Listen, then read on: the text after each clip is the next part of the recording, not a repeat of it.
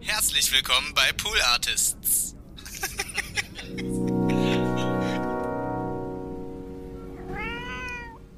Ich bin, bin irgendwie um, um halb sieben stinkbesoffen aus dem Club gekommen und wollte ähm, natürlich nicht sehr verantwortungsbewusst mich um sieben Uhr morgens dann mit Restalkohol ins Auto setzen und natürlich zu meinem Opa fahren und dem halt den Apfel schälen, der Schlaganfall. Wobei der war der Schlaganfallpatient. Das hätte aber an dem Morgen hättest du nicht sagen können, wer von den beiden hat den Schlaganfall und wer soll jetzt wem da den Apfel schälen. Und so war es dann, dass meine Mutter natürlich, wie Eltern so sind, mich völlig strubbelig mit dem Bademantel in Empfang genommen hat und sagt, wo kommst du denn jetzt her? Ja, ich muss da jetzt im Opa, muss jetzt im Opa Klima seinen Apfel. Du tickst wohl nicht richtig.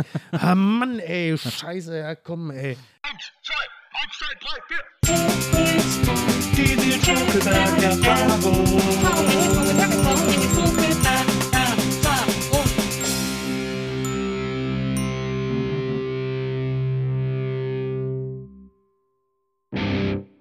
Hallo, liebe Zuhörer in der Nils Buckeberg Erfahrung. Herzlich willkommen zu einer neuen Folge NBE. Heute habe ich einen Gast, äh, den muss ich gar nicht groß vorstellen, aber ich freue mich, dass er hier ist, weil er ein äh, lieber Freund und Kollege ist, wir uns seit vielen Jahren schon kennen und äh, ich immer wollte, dass er mal bei mir vorbeikommt und wir es nie geschafft haben und heute ist er endlich bei mir in meinen heiligen Hallen und wir sitzen beim Bierchen zusammen. Herzlich willkommen, Mickey Beisenherz. Ich äh, freue mich sehr über die Einladung. Vielen Dank. ja, ich freue mich total, dass du da bist. Ja, ich Ähm, hatte auch Lust. Äh, Wir haben es tatsächlich, also, haben zwei, drei Anläufe gebraucht. Ja, Ja, sehr ja, königskinderig. ja. Es kam sogar einmal zwischenzeitlich Karneval dazwischen, wenn ich das recht memoriere. Hm. Ich weiß gar nicht, äh, wie man das in diesem Jahr geschafft hat, dann trotzdem so eine, so, so eine Karnevalspause einzulegen. Aber wenn man dich kennt, weiß man ja, das ist ja, ja nun wirklich sehr, sehr heilig. Und äh, Ist mir wirklich sehr heilig. Äh, Ja. Ich freue mich auch nächstes Jahr wieder, wenn wieder richtige Session ist. Wir haben auch schon, äh, ich habe ja, ich gehe mit meiner besten Freundin Susi feiern ja. und äh, wir haben auch schon ähm, ein, äh, eine Idee für Kostüme oder haben schon überlegt, was wir als, als auf der nächste Jahr gehen. Tipp, nicht als Jimi Hendrix gehen. Na, das, äh, da können wir nachher noch drüber reden, wo du Ja, diesen Tipp her hast. kein Problem. Aber ähm, ähm, wir äh, wollen als Klimbim-Familie gehen. Ach geil, Ja. aber ist natürlich jetzt auch schon Special Interest, ne? Also Klimbim, ich glaube, äh, die Sendung läuft seit 1980 nicht mehr. Ja. Aber es gibt es mittlerweile auf als DVD-Box, alle Folgen. Ja? Ja. Und ist es gut gealtert? Ich bin mir da nicht ganz so sicher. Also ich finde es sehr, ich finde es ja wahnsinnig faszinierend, Mhm. äh, weil was mich, was ich so interessant finde, also, da können wir schon gleich ins Thema einsteigen, Ja. weil da geht es ja sehr um Humor Ja. äh, und um Fernsehhumor, um deutschen Fernsehhumor und so. Ich finde es immer noch ganz witzig. Ich finde, da sind ein paar echt gute, super Ideen drin. Mhm. Ja. Gute, Guter Slapstick vor allem, aber auch so ein paar echt schön geschriebene Sketche. Aber was völlig verschwunden ist, interessanterweise, ist so, sind so nackte, also nackte Brüste witzig zu oder Ja, witzig ja. zu framen oder Ja, auch, auch letzten Endes ja diese, diese absolute Enthemmung dort, ne? Also da, ich meine, das ist ja nun wirklich Sexismus äh, at its worst oder at its best, je nachdem aus welcher Perspektive man drauf blickt. Ähm, aber es ist natürlich eine Art von Fernsehen, die würde natürlich heute keine zwei Folgen überleben. Also das ist ja völlig klar. Aber, aber wo ist diese Nacktheit? Ich habe das Gefühl, dass so in Das ist ja den 17 pubertär, die ganze Sendung Ja, ist wahnsinnig Mega pubertär, ne? pubertär, Ja, ja. das Aber so in den, in 17, 18 im Fernsehen, da waren so nackte Brüste, in, also in jeder Sketchshow, Nonstop Nonsense, was auch immer, kam immer irgendwann mal so, oh, oh, mein, Mhm. Naja, Naja, mein Kleid und so. Das, das entspricht ja äh, offensichtlich einer Grundverklemmung. So, dass man tatsächlich, wie bei Pubertierenden, dass dann die nackten Brüste, die dann äh, dort zur Schau gestellt werden und das Publikum stellvertretend für Pubertierende dann sagt, huhu, Brüste, das ist an sich schon, so wie man halt ähm, dann irgendwann so als Jugendlicher, so zwischen 11 und 13 dann Pimmel gesagt hat Ja. oder Busen. Und das war lustig. Und wenn man ihn dann gezeigt hat, dann war das Volk also hochgradig amüsiert. Ist ja auch eine andere, ist ja eine andere Gesellschaft gewesen zu der Zeit. Das war ja irgendwann, ich meine, die war ja, die war ja auch gerade äh, im Erblühen begriffen schon seit einiger Zeit, aber im Fernsehen hattest du zu der Zeit ja trotzdem in erster Linie Frankenfeld und Co. Ist ja klar, dass das so als Gegenprogramm zu Wim Tölke und Frankenfeld und wie sie alle heißen, dass das dann so ein, also da, da wurde man quasi, also das wurde man befreit wie die Brüste selbst. So. erschließt sich uns im Nachhinein natürlich nicht mehr, weil wir haben ja dann auch noch Tutti Frutti hinter uns gebracht und Das war ja, eigentlich der Tod der Brüste im Fernsehen. das war eigentlich der Tod der Brüste. Wir sind ja dann im Grunde genommen, wenn man das konse- ich meine, wir sind jetzt Mitte 40, wir sind ja im Laufe äh, unserer Fernsehkonsumentenzeit ja im Grunde genommen zugeschissen worden mit Brüsten, sodass wir, also Michaela Schäfer war ja nun der absolute Schlusspunkt, wo man irgendwann gesagt hat, bitte, ey, auf jeden Fall alle, deswegen, ich glaube, ich glaube, mein Rollkragenpullover ist auch ein sexuelles Statement. Ja, aber so bei Michaela Schäfer zum Beispiel, da habe ich das Gefühl, die zeigt ihre Brüste auch hauptsächlich nur noch auf so Venussen und so. Die sind ja im Fernsehen. Venen ist dann die Mehrzahl, Venen, ne? ja. die sind ja äh, im Fernsehen gar nicht mehr so gefragt. Das Ja. ist ja eigentlich für, für Fernsehsendungen mega uninteressant, nackte Brüste zu zeigen. Interessant ist, dass, also das Thema künstliche Verknappung begegnet uns ja an allen Ecken und Enden immer Ja. wieder, ne, im Sinne von PR. Also das wäre ja auch eine Chance für AstraZeneca gewesen, dass man es einfach in dem Moment, wo es anfing, schlecht beleumundet zu sein, komplett vom Markt nimmt und nur noch so wenige, so 50 ganz edle Dosen wieder auf den Markt bringt, dass die Leute sagen, das wollen wir jetzt doch haben, weil es so knapp ist. Und bei Michaela Schäfer war es so, ich erinnere mich gut im Dschungel damals, als sie noch so als, als Nacktheit von ihr auch noch so neu und anders war, weil so aggressiv auf eine Art und Weise auch. Ja. Und am ersten Tag versammelte sich das gesamte australische Team so rund um den Livestream, weil sie da halt, halt unten am Fluss stand und sich untenrum rasierte. Und alle waren, also dachten, das gibt's doch, was ist denn jetzt hier los? Äh, Drei Tage später, selbes Szenario, alle schon, äh, oh, ich muss nach ja, Hause. ja, ja, wirklich. Ja, es ist dann einfach auch zu viel. Ah, ja. Ja, bei der ist das natürlich sehr extrem. Die hat auch mal, glaube ich, irgendwann zuletzt ähm, eine Meldung rausgegeben, dass sie sich eine dritte Brust operieren lassen will oder so.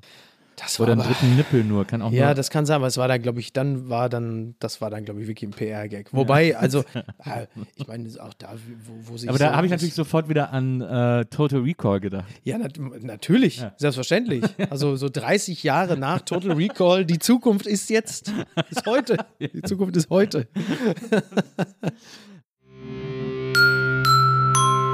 Werbung. Werbung Ende.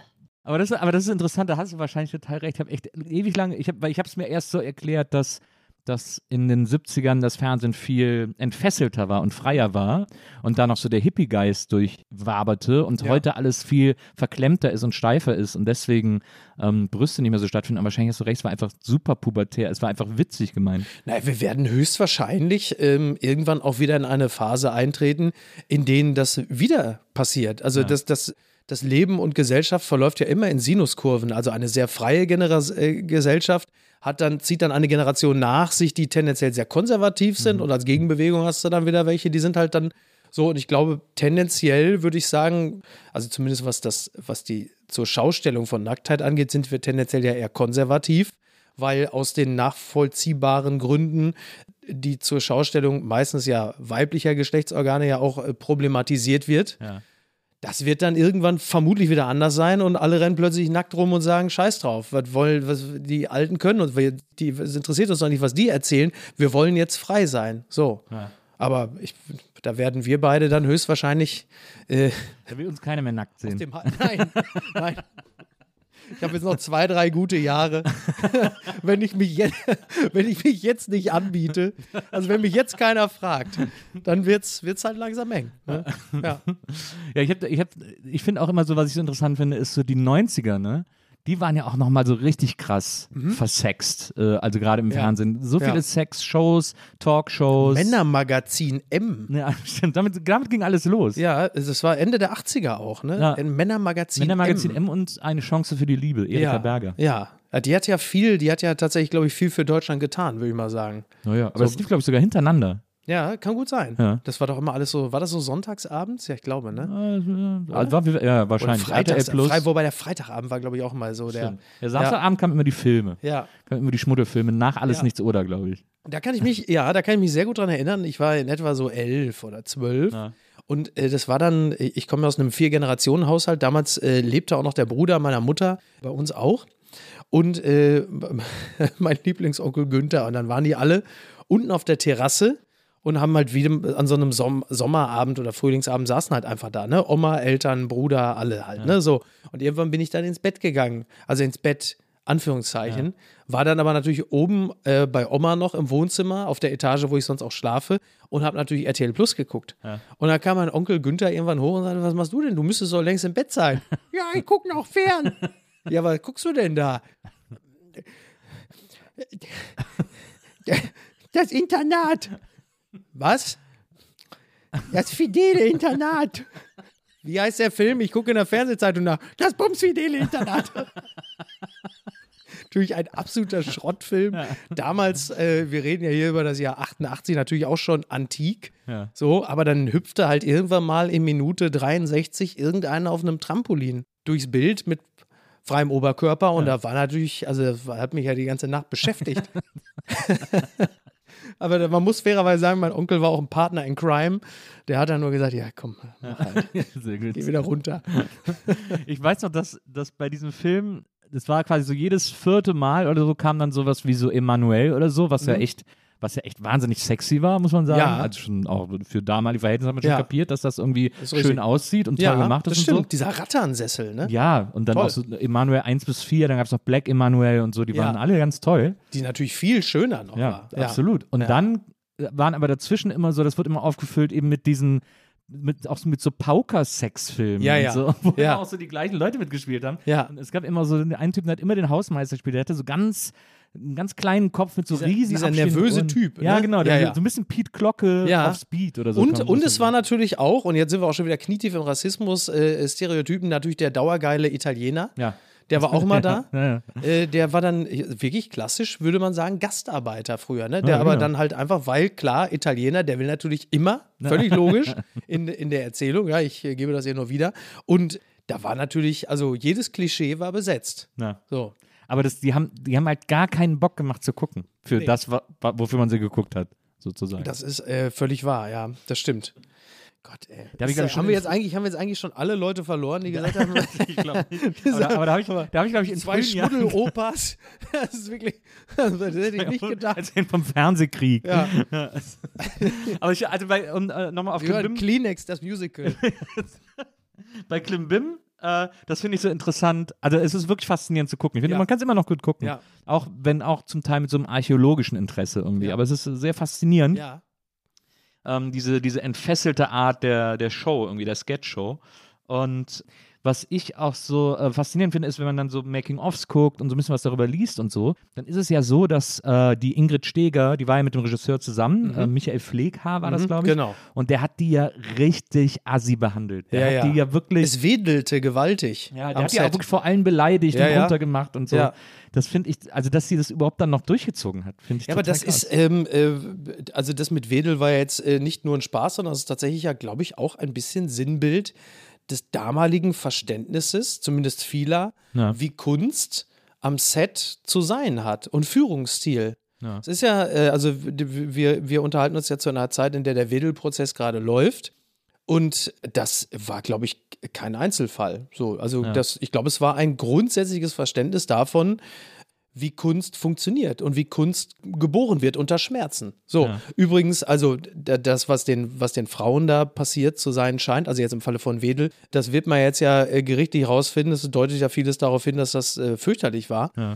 Aber, also kein Aber, sondern ein zusätzlich, das schl- das, das bezog sich nicht allein nur auf Frauen. Das heißt, auch Männer haben ihr, ihren Fair Share an Grausamkeiten auch abbekommen. Das heißt, es wurden alle angeschrien. Nur für die Männer endete es natürlich in der Regel dann am Set. So, aber dieses, dieses Bedürfnis nach psychischer Vernichtung der Leute, die unter einem arbeiten müssen und froh und dankbar sein können, mit einem solchen Genie dieselbe Luft zu atmen, äh, im Corona ja auch ein problematischer Satz.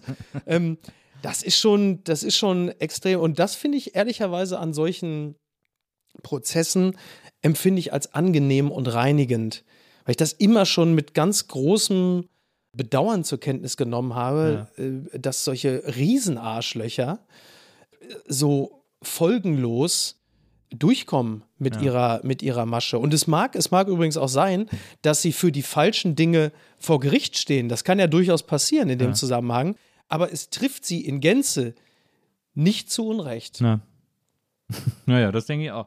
Das, das habe ich auch nie kapiert. Ich verstehe schon das Faszinosum als Zuschauer sozusagen, wenn man von sowas, wenn man sowas mitkriegt oder so, aber ich glaube, dann irgendwie zu arbeiten mit so Leuten und auch auf die angewiesen zu sein, äh, was ja bei einem Regisseur noch viel mehr ist. Wie, also zum Beispiel, ich finde auch immer ein gutes Beispiel ist Kinski. Ja. Das ist natürlich mega witzig, sich Interviews mit dem anzugucken. Natürlich. Und das ist ja auch, Ja. auch diesen, diesen äh, Herzog-Film, äh, Mein liebster Feind Ja. und so. Das ist natürlich wahnsinnig interessant äh, und toll zu gucken Ja. und fast wirklich ein absolutes Absolut. Faszinosum. Auch, Ja. Ich habe sogar eine Kinski-Biografie gelesen und da denkt, denkt man sich auch, wow, ne? Ja, ja. Was für ein Irre irgendwie. Ja, Aber genau. Ich kann, ich kann mir nicht vorstellen, auch nur fünf Minuten mit dem hätte arbeiten zu, Ja. gehabt zu haben zu Genau. müssen, sozusagen. Ja, genau.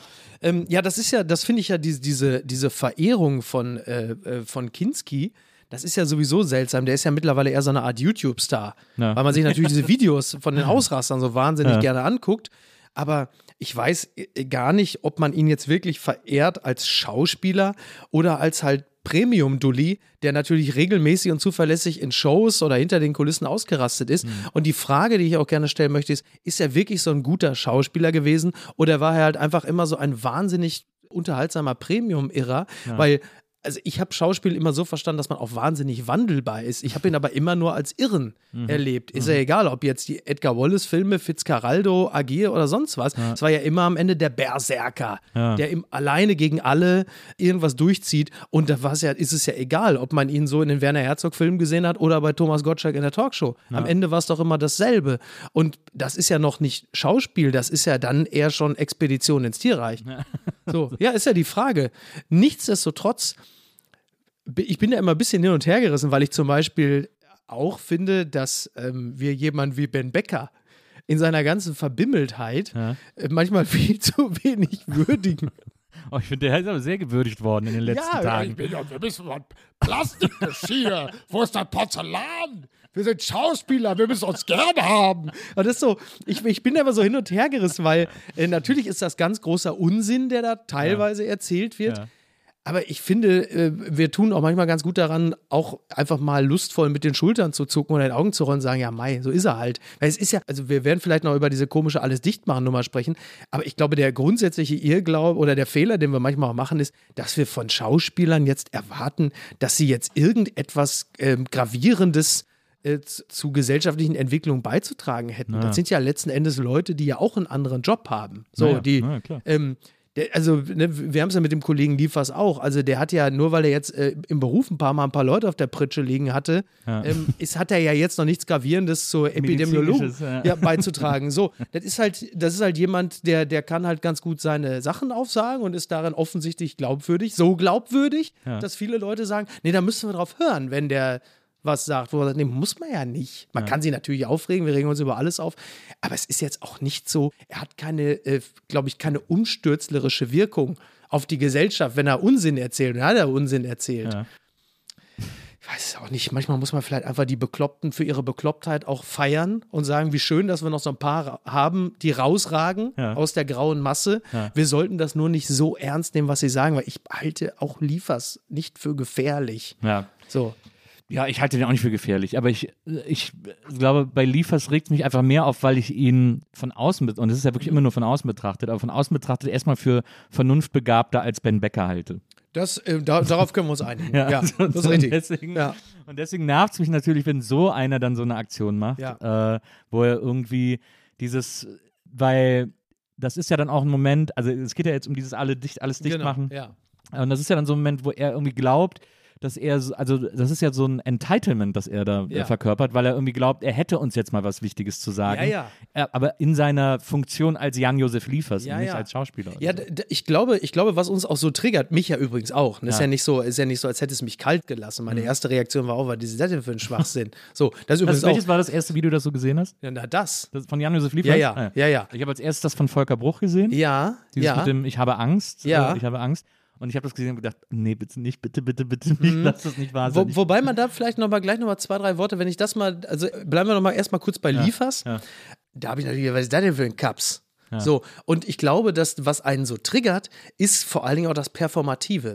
Es ist dieses, mein Name ist Jan Josef, ich bin Schauspieler und ich, ich weiß es ganz genau und ich werde es euch jetzt mal sagen, weil ich weiß es ein bisschen besser und naja, wissen Sie, ich sag's Ihnen jetzt mal. Das ist dieses, du willst sofort in dem Moment jemanden packen und sagen, halt deine Fresse, ey. So, weil es so selbstgefällig ist. Und Schauspieler haben ja nun mal einfach, also die meisten so qua Amt schon diesen Pathos, dieses, ich weiß ganz genau, wie es geht, weil ich habe es häufig gespielt. Wo du sagst, nee, du, hast es du bist es aber nicht. Und ich glaube, das ist, das, das triggert einen schon sehr, dass du jemanden wirklich am Kragen packen willst und sagst, halt jetzt einfach deine dumme Fresse. Und ich glaube, das löst viel aus. Und ich glaube, äh, dieses Video von Liefers stand ja wie so eine Galionsfigur und stand auch exemplarisch für die anderen, hat vieles, was da mit, mitgesendet wurde, gleich mit in den Abgrund gerissen.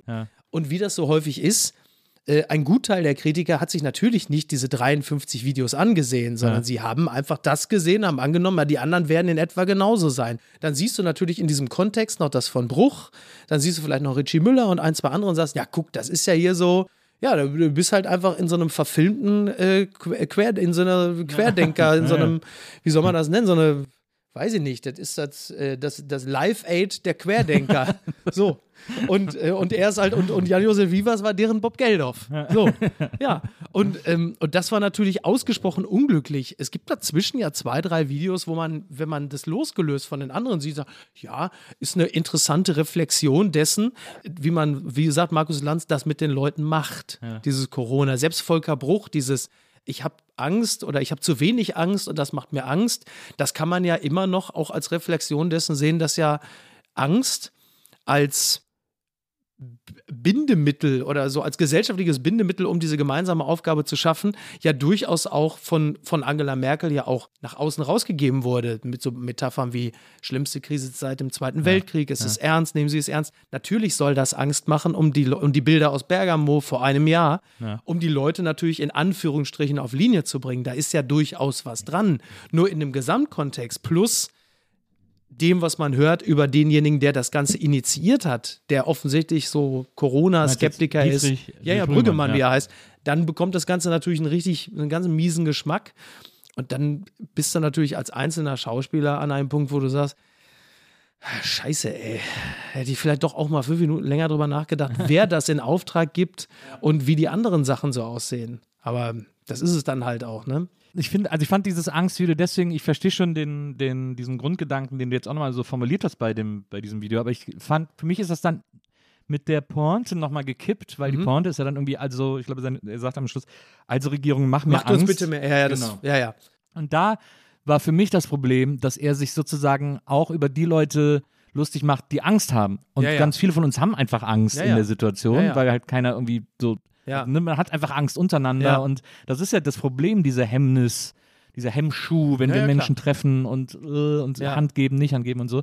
Und das ist ja dann wieder so nach unten treten. Ja, ja. Ja, also man kann es als nach unten treten bezeichnen, man kann aber natürlich auch sagen, dass es eine Reflexion ist, genauso wie Markac auch, die sagt, ich bleib hier, ich mach nicht auf. Das, das, man kann das immer als Verhöhnung der Leute sehen, aber du kannst es natürlich auch einfach als Reflexion sehen, als, als satirische Überspitzung dessen. Im, wie gesagt, die einzelnen Beiträge für sich genommen funktionieren so vielleicht teilweise noch, aber im Gesamtkontext hast du das Gefühl, dass halt einfach äh, vor allen Dingen das so als, also vorsichtig formuliert, als Regierungsskepsis initiiert wurde. Und was ich gar nicht verstanden habe, ist, ähm, es passt überhaupt nicht mehr in unsere Zeit. Also das heißt, dieses ganze Ding ist ja offenkundig etwas früher geplant, geschrieben worden. Und zu der Zeit mag das no- noch eher Ich finde an der Realität gekratzt haben spät, ja. als jetzt. Ja. Also auch dieses, äh, es sind, es werden keine Experten gehört, äh, die, die Medien berichten gleichgeschaltet. Das ist natürlich totaler Unsinn. Ja. Totaler Unsinn. Ja. Also das stimmt ja null. Null. Das, und, aber wenn du dann natürlich liest, äh, was halt Liefers jetzt gerade im Interview gesagt hat, dass er halt einfach, äh, dass er seit durch Dezember. die, ja, dass er durch die Nachrichten ganz Mischugge geworden sei, was übrigens völlig nachvollziehbar ist, aber dann sagt ja, ich habe seit Dezember nichts mehr gelesen. Das ist ja, also fair enough. Nur dann kannst du natürlich nicht gleichzeitig äh, die Medien und die Regierung kritisieren, wenn du einfach seit einem knappen halben Jahr nicht mehr verfolgt hast, was sie machen. Dann sagst du natürlich auch, ja, Meit, das ist ein bisschen blöd. Ja, ich finde es auch.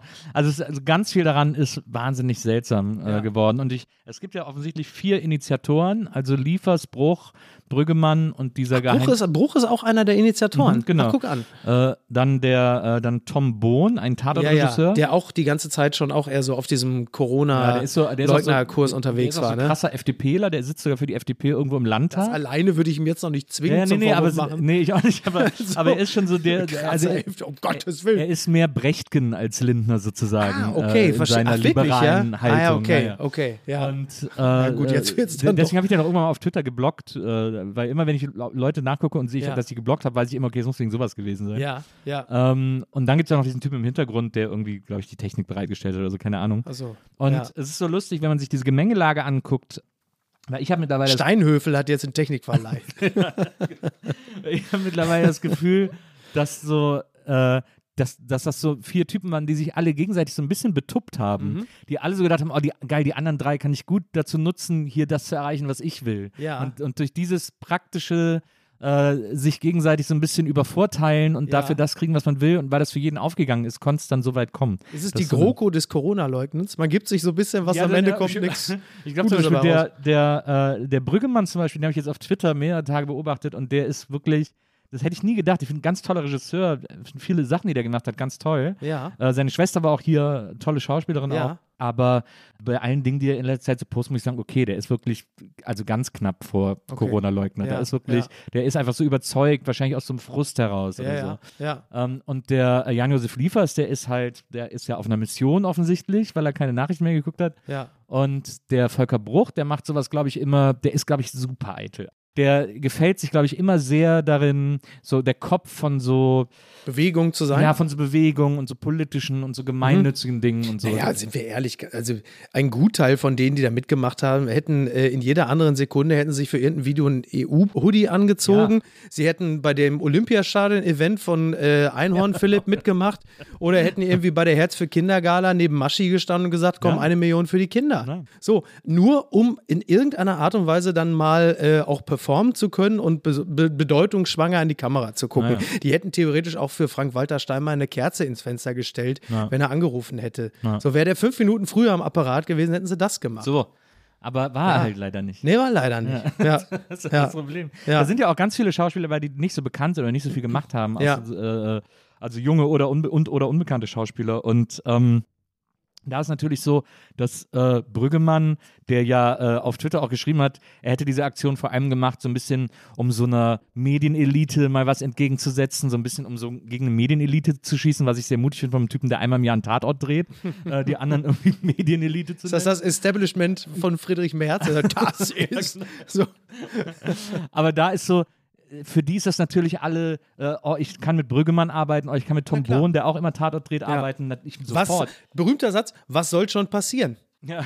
das ist halt gerade dieser Beruf des Schauspielers, macht dich halt so abhängig von Klinkenputzen. Ne? Ja, ja. Und so immer so mit so Leuten zu arbeiten, damit Du, ich habe mich auch gefreut, mit so. Gottschalk in einer Talkshow zu sitzen. Das hat ja auch viel gebracht, muss man Das ist richtig, aber auch viel Aufmerksamkeit. Cheers. Zum Wohl. Ja, einen Schluck Bier hin. Übrigens war das Cheers jetzt nicht auf die Show, sondern es war jetzt, war jetzt, war jetzt kein, es war jetzt kein, das habe ich doch toll gemacht, Cheers, sondern es war ein, äh, Nils, wir trinken jetzt beide einen Schluck. Sonst hättest du ja auch noch, äh, das habe ich doch toll gemacht, äh, dazu gesagt. Bevor wir äh, zu diesem äh, Highlight deutscher Fernsehunterhaltung kommen, Ja. ich äh, finde das so lustig. Du bist ja in äh, Kassel-Brauxel groß geworden. Das ist, wie viele Einwohner hat das überhaupt? Weiß ich nicht. 80.000. Ah, ja. eigentlich, ein, eigentlich ein kleines Tübingen. Das wäre doch viel geiler gewesen. Modellstadt Kassel-Brauxel. Testen, testen, testen.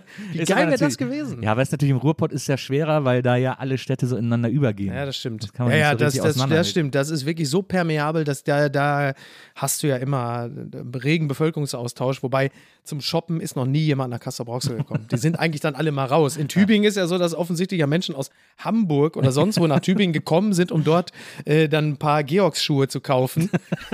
da siehst du also auch, dass das, dass das Menschenrecht auf Shoppen also ein so gravierendes und tiefsetzendes ist, dass man sagt, nee, nee, da fahren wir die, äh, wie viel, 500 Kilometer von Hamburg nach Tübingen, um dort testen, testen und dann bei Bo Original Boris Palmer äh, atmungsaktive Schuhe.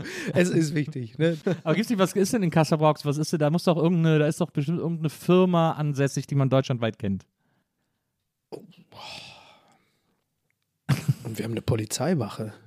Ist ja auch eine Art Firma. 80 wir haben eine 80.000 ist Dependance viel. der Polizei. 80 80.000 ist doppelt Ja. so viel wie Wesseling und Wesseling Ja, ist, ist, ist Shell. Naja, äh, was?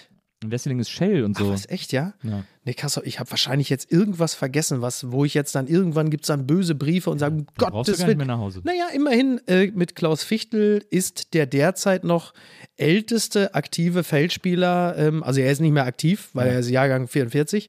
Das wäre jetzt wirklich, das ich meine, gut, er, er, er, er hat seine Hochzeit beim FC Schalke gehabt, es kann also ist nur eine Frage von Stunden, bis sie sagen, mit ihm schaffen wir den Wiederaufstieg. Ähm, Oh, Schalke-Witz, das, ist richtig- das, ist richtig- das ist Nachtreten. Nein, ich, ich, ich habe mich nicht gefreut, dass sie abgestiegen sind. Und ich bin Borussia Dortmund-Anhänger. Und Wolfram Wuttke, der legendäre Wolfram Wuttke, kommt auch aus Kassel-Brauxel. Ansonsten hat Kassel-Brauxel jetzt keine Industrie, keine Firma, äh, bei der man sagen würde, äh, das ist jetzt äh, ein, ein Welterfolg, so wie Wirt oder so. Ja, das nicht. Aber äh, man ist einfach auch mit Vergleich, so ist auch so typisch ruhig, man ist mit vergleichsweise wenig zufrieden, so, weißt du, man, man sagt, ja komm, reicht auch. Das könnte, es ist eigentlich, könnte das vielleicht sogar der, der Slogan der Stadt sein, Castrop Rauxel, ja komm, reicht auch. Oder? So, steht so mal beim Ortsschild. Stadtmarketing Ja, ist nicht so, ist nicht so The Sunshine State oder The Land of the Free oder was weiß ich, sondern einfach nur Castrop Rauxel, ja komm, reicht auch. Ja, aber das ist dann der Grund. Das ist, dann so. Ich meine, meine These ist ja immer, dass Ostwestfalen, also so Städte wie Gütersloh beispielsweise und so, dass dort ein, es gibt ja einen signifikant hohen Anteil an äh, wirtschaftlich extrem florierenden Unternehmen. Ich glaube auch der Anteil an Geschäftsleuten in dieser Gegend, so OWL, Ostwestfalen-Lippe, ist extrem hoch. Und ich glaube, das hat viel damit zu tun, dass die Leute einen viel größeren Antrieb haben, es da rauszuschaffen mit einer guten Idee. Aber die sind ja alle da beheimatet, die, die Firmen. Ja, Also die sind da beheimatet, aber die, äh, die Geschäftsführer haben zumindest aufgrund ihrer Prosperität die Gelegenheit, alle Nase lang dann einfach wegzukommen von da und dann zu sagen, ich lasse den Laden vielleicht hier. Ich meine, der allerbeste, das ist jetzt nicht OWL, das ist natürlich immer noch Herr Grupp, Trigema, Burla, Burlading. Der ist, glaube ich, in Schwaben irgendwo. Ne? Das ist in, ja, ja, das ist, glaube ich, äh, also er ist Schwabe definitiv. Das ist, glaube ich, richtig Schwarzwaldnähe da, die Ecke, Ja. meine ich. Ne? Und das ist natürlich der Hammer. Ne? Also Wolfgang Grupp, so als Provinzfürst, Ja. äh, der Sohn heißt natürlich auch Wolfgang Ja. Grupp, Junior, völlig klar. Die Frau, wie sie das gehört, 30 Jahre jünger, hat ihm ein Nachkommen gezeugt. Also das geht dann schon wirklich knietief so in so diesen, äh, das ist schon wirklich eher wie ähm, Ken Follett. So, und, ähm, und das ist natürlich toll. Und der hat dann irgendwie sein Anwesen und das direkt neben der Firma. Also das heißt, er pendelt einfach immer zwischen Firma und Anwesen hin und her. Ja. Und aber ich, er soll ja wirklich also sehr gut zu seinen Untertanen sein. Man hört viel eine- Gutes. Ich, ich habe auch mal so eine Doku über den gesehen und der äh, geht zum Mittagessen immer rüber, der hat auch einen Butler. Der geht zum Mittagessen immer nach Hause und Ja. dann kriegt er immer sein Essen serviert. Ja. Und zum Essen trinkt er immer einen äh, Becher Milch aus einem goldenen Becher. Das, das ist ja großartig. Wo selbst Putin abwinkt und sagt, das ist mir jetzt zu, zu prätentiös. das ist wirklich, also nee, komm, lass gut sein. Ja. Ähm, aber das ist ja so, äh, also gut, äh, hat jetzt doppelt so viele Einwohner, aber es ist ja trotzdem so dieses Kleinstadt-Flair, äh, das ist mir auch bekannt.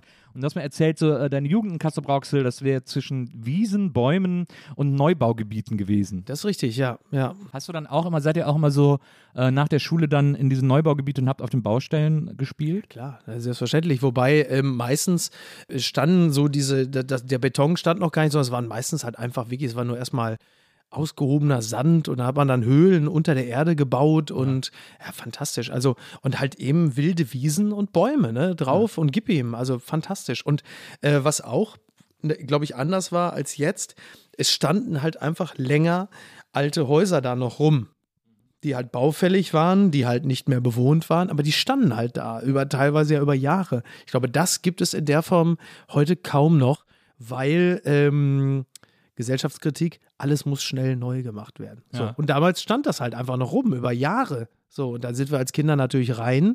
Ähm, unsere Eltern äh, durften natürlich nie erfahren, was wir alles gemacht haben. Würdest du ja heute, kriegst ja ein, ein Herz, äh, der Herzklapp muss sein, wenn du denkst, um Gottes Willen. Aber das war, war ein, ein Traum. Also das war ja auch eher eine Dorfjugend. Also Henrichenburg, wo ich herkomme, ist ja dann nochmal so in den Outs, das ist ja eher so das Münsterland, das kleine Münsterland rund um Castrop-Rauxel. Und da waren halt einfach nur Wiesen, Felder, Bäume. Ähm, meine Nichten und Neffen wachsen ja heute noch so da auf. Es hat sich da noch nicht so wahnsinnig viel geändert. Nur, dass natürlich das meiste schon bebaut ist, aber es gibt halt immer noch ganz viele Wiesen und Felder, also ganz viele Bauernhöfe drumherum. Äh, traumhaft. Das ist schon geil, so aufzuwachsen. ne? Ich denke auch immer, ich bin ja auch da, das war bei mir auch ähnlich, wir waren auch quasi in den, im, im Randgebiet von Wesseling, hinter unserer Siedlung auch nur Felder äh, und so. Und ich denke jedes Mal so, weil ich sehe dann meine Tochter irgendwie so in der Stadt aufwachsen äh, und ich denke jedes Mal so, boah, es war so ein geiles Privileg, weil es so safe, also alles war Ja, sicher ja. sozusagen. Ja, ja. Irgendwie, man war ja dann auch, sobald man dann mobil war und Fahrrad hatte und so, ist man zu seinen Freunden mit dem Fahrrad gefahren und so. Und Ja. das war irgendwie alles kein Problem. Also keiner musste sich Sorgen machen. So. Genau, genau. Also dann in, in Hamburg, wo ich wohne, das ist ja äh, in der Nähe vom Michel, da hast du in der Nähe Planten und Blumen, den Park, also sehr großen Park mit äh, botanischem Garten und was nicht alles, Spielplatz. Ähm, dann hast du auf der anderen Seite die Elbe, nicht weit davon die Alster, alles fußläufig, alles mit dem Fahrrad zu erreichen. Also das ist schon dafür, dass das Kind in der Großstadt aufwächst, schon nah dran an dem, was ich hatte.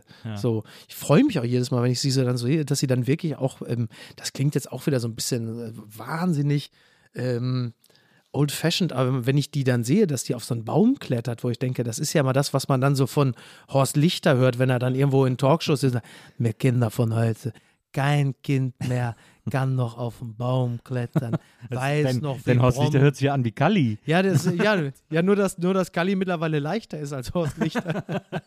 Kein Kind ist doch immer, weiß- kann heute mal auf den Baum klettern. Nee, nee, der, der ist, also Horst ist auch ganz, wenn er dann so, dann, Horst Lichter ist, glaube ich, auch der einzige Mensch, weil er ist ja typisch, der Rheinländer ist ja sehr schnell, das weißt du ja, berauscht von sich selbst und ähm, ist ja, fängt ja sehr schnell auch an, er ist ja sehr nah am Wasser gebaut. Und Horst Lichter war der einzige, der, also damals, als Markus Lanz noch nicht nur Epidemiologen und Politiker eingeladen hat, war natürlich Horst Lichter auch jede zweite Woche da. Und Horst Lichter ist der Einzige, der schon bei der Anmoderation Tränen in den Augen hat.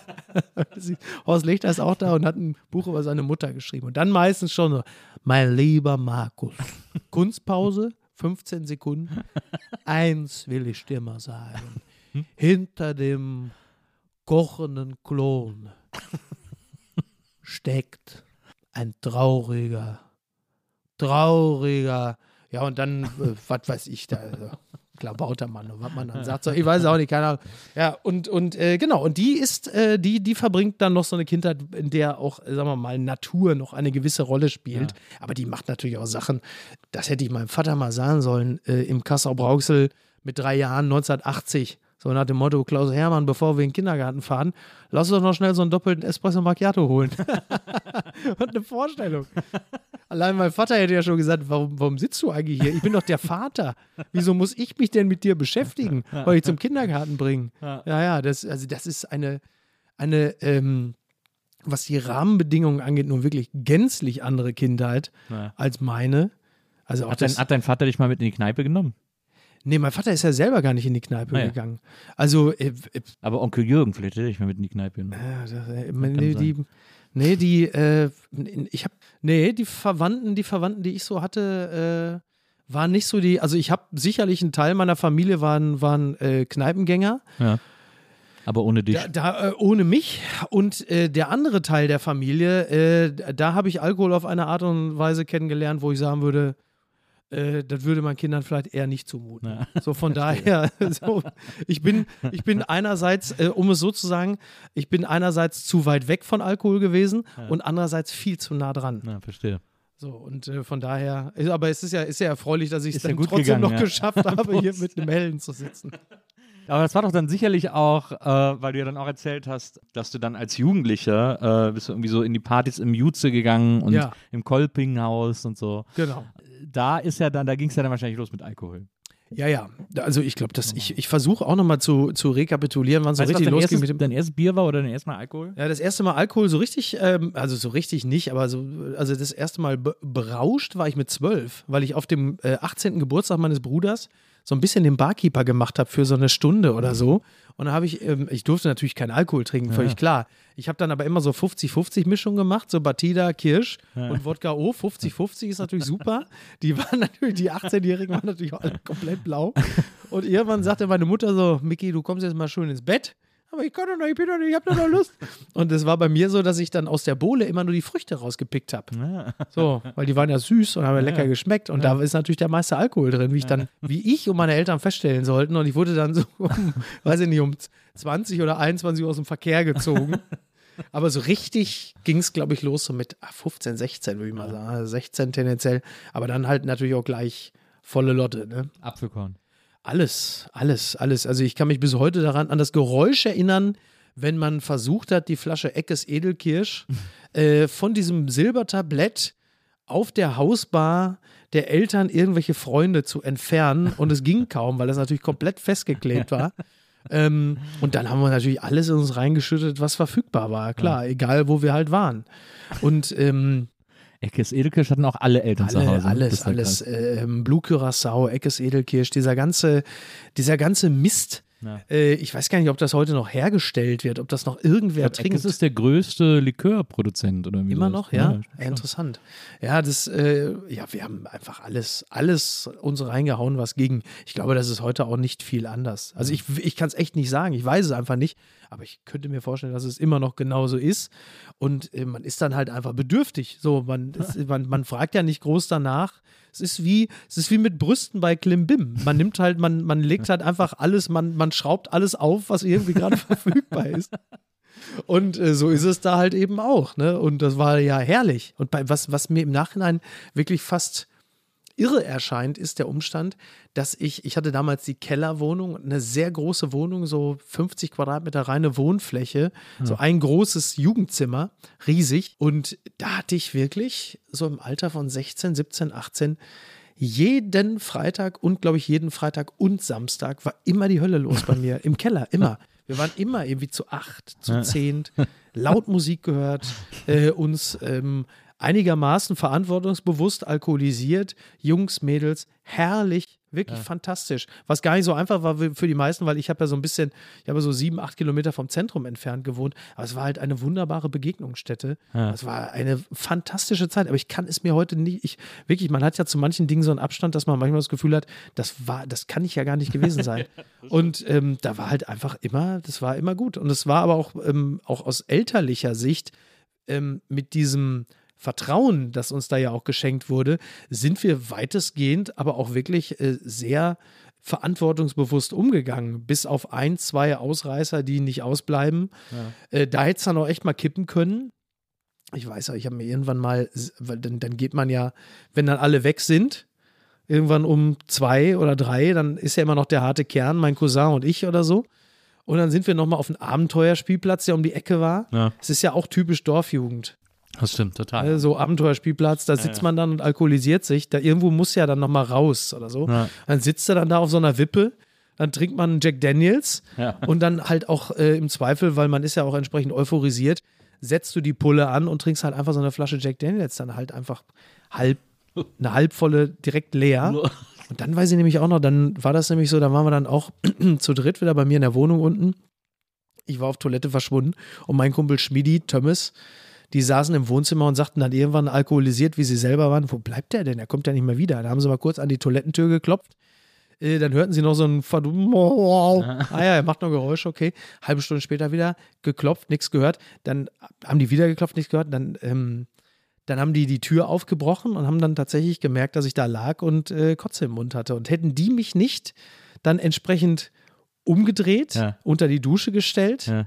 Das hätte dann auch echt kippen können. Wenn du dir das dann, und wenn du dir das dann vorstellst, so in der, in der Rückschau, Ja. völlig verantwortungsbewusste Eltern, Ja. die dir immer den richtigen moralischen Kompass mitgegeben haben, immer gesagt haben, Junge, ein bisschen vorsichtig, mach dies nicht, mach das nicht, ähm, keine Drogen, alles gut, aber trotzdem ne, lange Leine oder einigermaßen. Und dann kann es trotzdem passieren. Stell dir das mal vor, einfach so. Ja. Dann sagst du einfach, der Junge ist an seiner Kotze erstickt. Was sind das für Eltern? Und am Ende ist es, du hast einfach bis zu einem gewissen Grad, hast du es dann auch nicht mehr in der Hand. Ja, was wir auch für eine Scheiße gemacht haben. Haben uns mit, mit 80 km/h, haben uns mit Rollerblades an so einen Ford Fiesta gehängt und sind halt einfach irgendwo durch Merklinde geballert. Ohne Schoner, ohne Helm, ohne Ja, alles. normal. Ja. Und auch da, welche Eltern der Welt haben das in der Hand, Ja. dir so bis in die letzte Nervenzelle das so einzubläuen, dass das wirklich keine gute Idee ist. Ja. Auch da, wenn du da verunfallst, ähm, du machst dir selber die schlimmsten Vorwürfe und kannst es dir von anderen anhören und verantwortungslos, wie haben die bloß. Am Ende, es ist auch irgendwo Glückssache. Du hast echt, pff, so, Ja. ist so. Naja, Ja. absolut. Das sind ja.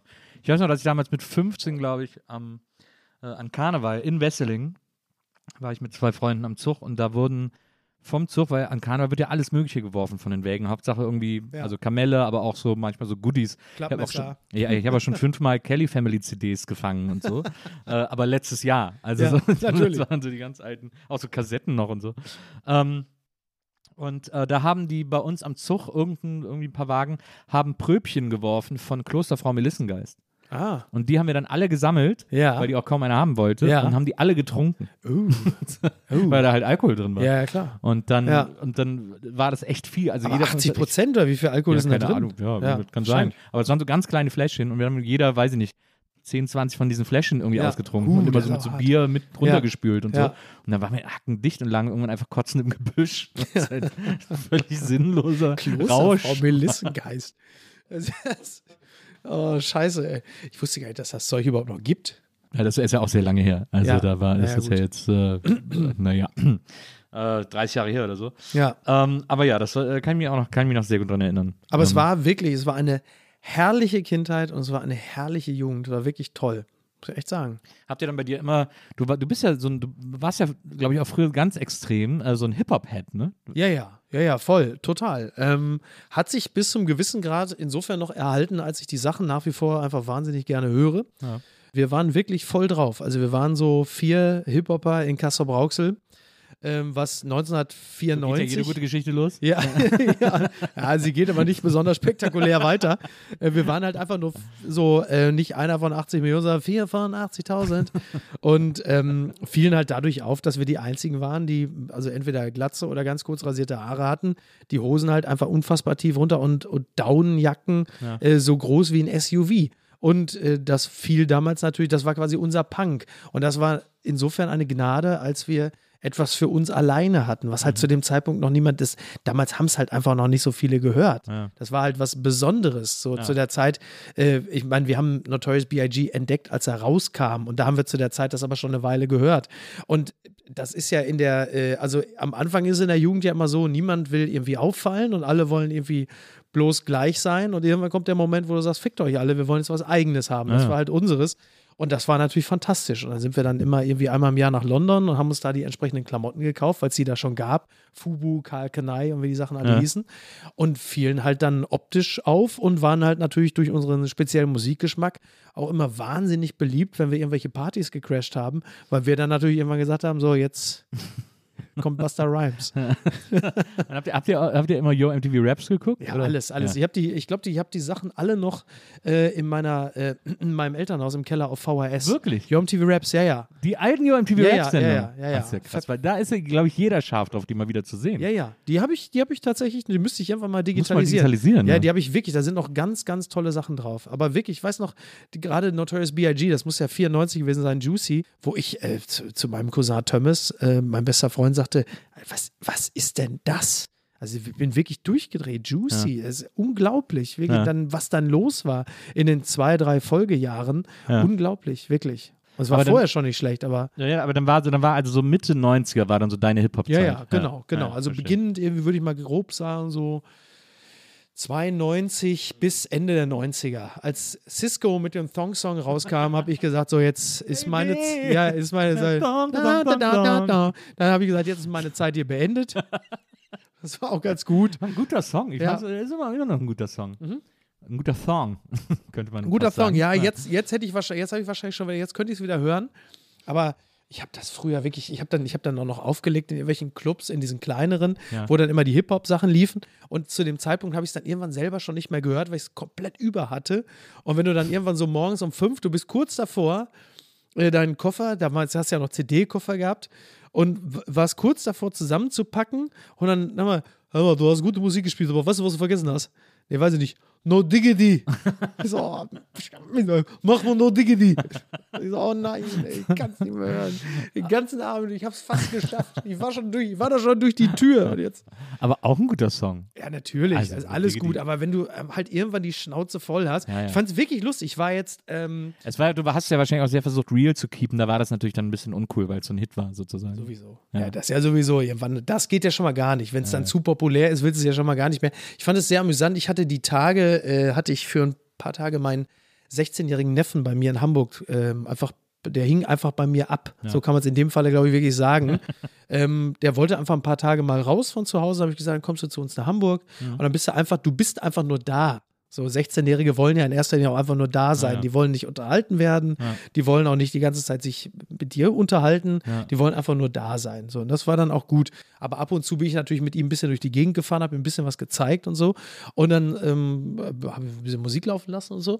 Und dann sagte er, ja, äh, ähm, hast du auch, weil ich habe da so ein paar also eher modernere Hip-Hop, so Freddie Gibbs und so laufen lassen. Sagt er, hast du diesen einen, äh, äh, wie heißt das, I Wish oder so? Ich so und dachte, was ist das denn jetzt von, von wem? Von Skilo. Skilo, ja. Ich musste so lachen. Ich dachte, Alter, I Wish von Skilo, die CD habe ich mir 1985, äh, für 1995 bei Remix in Dortmund geholt, als Longplayer, weil halt I Wish drauf war. Hab den Song natürlich, wie du dir vorstellen kannst, zwei Jahre später wie die Pest gehasst, weil er halt einfach super populär war. Und äh, äh, 25 Jahre später fragt ein 16-jähriger Neffe dich, ob du das hast, ob du das auch kennst. Du sagst, ja, ja, ja. Immer noch ein sehr guter Song. Ja, es ist auch okay. Ist alles, alles okay, kann man alles auch wieder machen. ich hätte jetzt auch wirklich als nächstes nach I Wish gefragt von Skilo. Ist nie mein Favorite gewesen. Es gibt auf dem, auf der, auf dem Longplayer noch ein, zwei andere gute Sachen, aber der Song ist natürlich völlig in Ordnung. Da gibt es Ja. nichts. Ne? Es sind sowieso viele von diesen, äh, von diesen äh, Hip-Hop-Sachen, also aus den Mid-90s, äh, glaube ich, ist auch die beste Phase des Hip-Hop generell gewesen, würde ich mal Wahrscheinlich, sagen. Ähm, sind auch nach wie vor einfach fantastisch. Also die haben auch, also egal ob Dr. Dre, Chronic, B.I.G., Tupac, alles gut. Ähm, das ist zeitlos gut. Ähm, es gab in den letzten anderthalb Jahren, gab es auch wahnsinnig viele Alben von diesen ganzen Hip-Hop-Granden, egal ob äh, Ice Cube, Eric Sermon, äh, MC8, ähm, äh, Gangster, haben alle wieder Alben aufgenommen, Ja. die durch die Bank weg alle wirklich sehr gut gewesen sind. Was ich mir aber nicht erklären kann, ist, finde ich die Sachen gut, weil es guter, moderner, zeitgenössischer, frischer Hip-Hop ist? Oder finde ich die Sachen so gut, weil sie so klingen wie damals, als ich äh, 16 oder 18 oder 20 war? Das ist so der Thomas Gottschalk Status Quo-Effekt. Ja, ja. So, das hier, mein Lieber, das ist noch Musik. Uriah Heep. So, das ist es ja. Das ist ja, du bist ja, im Grunde genommen, du, du fällst ja auf dieselben Reflexe rein wie, wie deine, deine. Eltern. Ja, klar. So und sagst, ja, das ist hier, das ist Hip-Hop, mein Lieber Ja. hier. Nicht hier skrr, skrr und wup, wup. So, hier, da. Das glaube ich auf jeden Fall. Ähm, Ja. Ich, äh, Ice Cube ist ja jetzt mittlerweile Trump. Trump-Supporter gewesen, irgendwie die ganze Zeit. Der, der hat sich so. Was? sehr. Ice Cube? Wann ist das denn Ja, das passiert? Bist du dir unangenehm. sicher, dass wir Kurz- über ja, ja, Ice Cube Kurz vor der? Wahl, ja, ja. Wirklich? Das war mega unangenehm. Aber er hat doch Arrest the President. Ja, aber er hat so. Er hat, Arrest the President, you got the evidence. ja, er, hat dann, er, war, er wurde so Trump-Supporter, weil es irgendwie Sachen gab, wo er gesagt hat, das kriegen wir unter beiden nicht, ihr müsst deswegen Trump. Und dann haben sich alle so aufgeregt und dann hat er gesagt, so, ja Leute, ihr müsst damit klarkommen, dass ich eine andere Meinung habe als ihr und so. Das, wurde, Ja, das da- war da- so ganz unangenehm. Echt? Wirklich? Ice Cube? Nicht. Ice-T. Nee, Ice nee, Cube. Ice Cube. Ice-T ist nämlich mega stabil. Ice-T auf Twitter ist Ja. sowieso der einzige Account, der dem man folgen muss. Ding dong, the witch is dead. Das war, das war wirklich, als Trump, äh, als Trump die Wahl verloren, einfach wirklich nur, aber am besten die Ding dong, the witch is dead. Großartig. Das war wirklich, das war aber on point. Ne? Ja, absolut. Ja. Der ist völlig stabil auf Twitter und der legt ja immer mit allen an und lacht die so aus und so. Der ist einfach, der ist total, der ist so geil, wie man ihn immer fand, Ja. sozusagen. Ja. Aber Ice Cube ist leider, der ist so Echt? ganz Das komisch ich- abgebogen. Das Ja, habe ich aber, das, also diese Kurve, weil wie gesagt, arrest the president, you got the evidence. Das war ja noch vor kurzem. Ja, aber er hat dann auch so angefangen, so Sachen zu twittern über das Weltjudentum und so. Und da wurde so richtig, da hat man gedacht, oh nee, Alter, hör einfach sofort auf. Oh, wenn du deinen, wenn du deinen äh, acht Filme Contract mit Disney nicht verlieren willst, musst du jetzt echt aufpassen. Das war leider Ach du deswegen. Scheiße, ja, das war ist- Götter. Aber das ist ja sowieso, ich finde das eh interessant in diesem Hip-Hop. Ähm, also ich meine, du hast ja dann offensichtlich, mochtest halt mehr so dieses East Coast, West Coast Zeug, Ja, ja. so ein bisschen gangsterig und so. Ja. Ähm, dann gab es ja auch, ich fand immer so, ich war immer so ein bisschen so dieses Conscious Zeug. Ja, ne? ja. Also diese Backpacker und äh, Wer sind denn die Backpacker? ja, so Backpack, äh, also, äh, Backpack-Rap nannte man das dann doch so auch. Ist also, das dann so Jer- Jero the Damager und sowas? ne, so Tribe Called Quest und so. Ach so, ja, ja, ja, ja, ja. Ja, das war mir ein Hauch zu jazzig. Naja. Irgendwie, mir, mir war das so, ich, ich, ich, ein bisschen viel, ein bisschen viel Jazz-Elemente. Äh, wenn schon Jazz-Elemente, dann würde ich heute sagen, dann lieber Odyssey, weil Odyssey ist natürlich ganz, ganz, ganz, ganz großartig. Aber ich war jetzt nie so drauf abonniert, äh, dass, also auch wie gesagt, Jared the Damager oder so, alles, äh, also auch die Ostküste Ja. äh, wusste zu begeistern. Ja. Bis dann, heute. Dann bei dir war es ja dann wahrscheinlich, war Peak wahrscheinlich dann die ganzen Murder Inc. Sachen. Oh Gott. Also Ja Rule und so. Da Ja, da, da wahrscheinlich- ging es dann, da ging's dann, it's murder. ja, da ging's dann, da war dann langsam vorbei. Ja, das war dann, das war dann ja murder. ja, das- ja, das da war es dann, da war es dann wirklich, ja, also vor allen Dingen Ja Rule. Ne? Ja. Beim, also Ja Rule habe ich ja zuletzt oder beim Fire Festival bei der Doku gesehen. Die habe ich übrigens mit meinem äh, Neffen zusammen geguckt äh, weil man dann ja abends dann mal zumindest mal ein bisschen was gemeinsam machen will. Da habe ich gesagt, was gucken wir denn jetzt? Äh, bevor ich dann ins Bett gegangen bin und ihm das Wohnzimmer überlassen habe, wo er auch geschlafen hat. Äh, und dann haben wir die Fire Festival Doku geguckt. Der war ja also hellauf begeistert, weil der kannte sie noch nicht. Ich äh, weiß, was mir gerade auffällt, dass ich sie auch noch nie geguckt habe. Super. Weil die eine Zeit lang so präsent war und Ja, ja. alle so viel darüber, dass ich irgendwann einfach gedacht habe, ich hätte sie geguckt. Ja. Also ja, es ist so ein bisschen, ist jetzt so ein bisschen wie bei der Olympiastadion-Doku, das ist ja auch so das deutsche Fire Festival. Nur, dass, nur, dass bei dem Olympiastadion halt einfach so saved by the big sea, ne? Also, die hatten ja das Riesenglück, dass halt einfach kurz bevor sie dann liefern mussten, wie man so schön sagt, Ja. äh, dass dann halt einfach Corona, also dann gesagt hat, nee, sorry Leute, Na, was für ein Glück, also wirklich, Ja. das ist wirklich, die können von Glück sagen, in dem Falle, dass halt einfach Corona da reinrumst und dass sie sagen konnten, ja Leute, das wäre bestimmt ganz großartig geworden. Wir können das auch nicht wiederholen, weil äh, es wäre zu gut gewesen. Das war äh, Glück für die und für die Demokratie, muss man ja in dem Fall Aber der sagen. letzte, wo, wo wir gerade über, äh, über Rap reden und aber bevor wir da die Kurve gar nicht mehr kriegen, also ich finde, der letzte, der dem Hip-Hop nochmal so ein paar richtig geile Impulse äh, geliefert hat, war tatsächlich Kanye West. Also Ja. Kanye West so Mitte, Ende der 2000er, My, My Beautiful Dark Twisted Fantasy, ein Ja.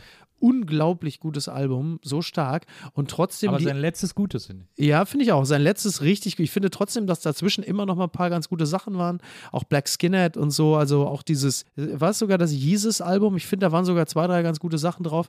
Aber es wurde jetzt einfach immer schlechter. Ich finde, es ist eh eine, und das hat natürlich viel mit Spotify und Co. zu tun, eine unglaubliche Unsitte, dass irgendwann die angefangen haben, jedes halbe Jahr ein neues Album rauszubringen. Also äh, jedes halbe Jahr einmal Album, ein halbes Jahr später Mixtape, Album, Mixtape. Ja. Wo, ja, wo soll denn da auch, also wo, wo sollen die tollen Ideen dann auch herkommen? So, aber das hat natürlich viel mit dem Verrechnungsschlüssel zu tun. Ja, ja. Ja, Kanye West hat mich irgendwann verloren, muss ich ganz ehrlich sagen, äh, weil ich habe irgendwann gedacht, okay, Digga, also come on. Also äh, irgendwann schien so die Musik im Hintergrund und äh, irgendwie die Schuhe wichtiger, womit er auch mehr verdient mittlerweile. Ja, ja. Ähm, und da war es dann für mich irgendwie durch. Aber ich fand so diese ganzen, also auch die Anfangsalben, äh, Late Registration, das alles fand ich alles total Ja, geil. ja, Hab ich mega gut. gefeiert. Ja. ja, weil am. Ende ähm, beim Hip-Hop ist ja auch so, also die besten Sachen sind immer die, die auch mehr oder weniger sich an klassischen Songstrukturen orientieren. Also Mhm. mit einem A, B und einem C-Teil, Naja. ähm, eine, eine Melodie. Ich bin da sehr altmodisch. Eine Ja. Melodie wäre gut. So. Ja, und trotzdem, 99 Problems ist einer der besten Rocksongs aller Zeiten. Ja, ich fand ja auch das, ich fand zum Beispiel auch das erste Album von Lupe Fiasco, Mhm. das fand ich so unfassbar gut, äh, mit Kick, Push und so, diese ganzen, Ja. das ganze Album von Anfang bis Ende einfach ein Traum von einem Hip-Hop-Album. Ja, ja, ja. Und so ab Platte 2, alles scheiße. Es war so krass, wie, man, wie man so eine Platte als erste machen kann und davon ist nichts mehr übrig auf der zweiten Wie kann Platte. das sein? Also ich habe es nicht kapiert. Ja, Das war für mich das größte Wunder der Musik. Das der, der hat nie wieder zu diesem, zu diesem Sound zurückgefunden. Das ist völlig rätselhaft. Das ist der Nico Rosberg äh, des Hip-Hop. Aber äh, hast du Beastie Boys gehört? Ja, habe ich, hab ich damals ähm, auch sehr gerne gehört. Beastie Boys war, äh, wenn ich mich nicht irre, sogar tatsächlich das erste Konzert, was ich besucht Ah, habe. wirklich? Grugerhalle, Essen. Das muss 94 oder 93, 93 wahrscheinlich zur, was war das? Äh, Check Your Head? Check Your Head musst du gewesen ja, sein, genau. ja, ja. Erste Konzert, Essen Grugerhalle. Ja, ja. Zweite Konzert war Faith No More. Dritte Konzert wäre Bon Jovi gewesen, wenn ich nicht die Karte verkauft hätte. Warum hast du sie verkauft? Weil ich da nicht hin wollte. But you have to keep the face. Ja. Ich war damals sehr beeindruckt von diesem Tattoo, das er plötzlich hatte. Dieses, das Superman-Tattoo. Äh, nee, dieses Bullen-Tattoo, dieses mit dem, mit dem Bullenkopf, ja. äh, was dann ja äh, bereits ein halbes Jahr später jeder Türsteher in Kassel-Brauxel hatte. Bevor dann nochmal zwei Jahre später From Dust Till Dawn kam Ja. mit George Clooney und diesem dieses Tribal riesen Tribal vom Hals bis runter zum Handgelenk, was dann auf dem anderen Arm jeder Türsteher in Kassel Brauxel hatte. Und nur eine Person weltweit war schlau genug, sich diese Scheiße nicht auf den Arm zu malen. Und das war George Clooney selbst, der gesagt hat, das macht ihr mal schön alleine. ich spiele das nur. Stimmt, das war krass. Das hatten echt so viele danach. Unglaublich. Ja. Äh, Das da kann ich mich auch noch erinnern. Und es war auch, es war damals schon nicht so richtig cool, muss man sagen. Ja, das, ja, ich war natürlich schon empfänglich für so einen Quatsch, Ja. aber nicht so sehr, wie die Leute links und rechts neben mir. Ich habe dann halt nur gesehen, dass das was Besonderes war. Und man denkt so, ah, oh, sieht ja schon interessant aus. Aber das war dann auch schnell wieder vorbei. Das hat sich nicht, also man hat den Film geguckt, dann sagt man, ja, war, ja, ja. Und dann gehst du nach Hause und gut. Und viele andere sagen, wie komme ich jetzt an dieses Tattoo? Aber du hattest ja quasi im, äh, äh, also Castro Brauxel, wie gesagt, äh, Ruhrpott, äh, großes Einzugsgebiet. Da hattest du ja dann, sagen wir mal, in der Zeit, als du dann angefangen hast auszugehen, natürlich auch eine Riesenauswahl Total, an, an ja. Ausgehmöglichkeiten. Ja. Also irgendwie ja, ja. von Dortmund bis Düsseldorf sozusagen. Wir haben sie alle ausgeschöpft. Also ähm, meistens war es Dortmund, Soundgarden, recht bekannter Klassiker, Laden, ne. mhm. Live Station, Dortmund Hauptbahnhof, auch äh, sehr gut. Orpheum, äh, Musikzirkus, also ganz viel Dortmund. Ja. Meistens Dortmund, manchmal Bochum, Planet. Äh, später, viel später auch gerne mal ins Riff, wenn man so Sachen wie Jimmy Eat World und so hören wollte. Ja. Ähm, war dann aber schon ein paar Jahre später, das war schon Anfang der 2000er. Ja, war, war natürlich großartig, aber es war halt einfach auch echt logistisch gar nicht so einfach. Also aus Kassel-Brauxel respektive Henrichenburg, also nochmal so, so sieben Kilometer vom Stadtkern entfernt. Du musstest dich ja meistens von Eltern fahren lassen Ja. oder die haben dich zumindest zum Bahnhof gefahren. Da musstest du halt eine halbe Stunde, dreiviertel Stunde mit der Bimmelbahn irgendwie nach Dortmund. Das war halt echt immer ein Akt.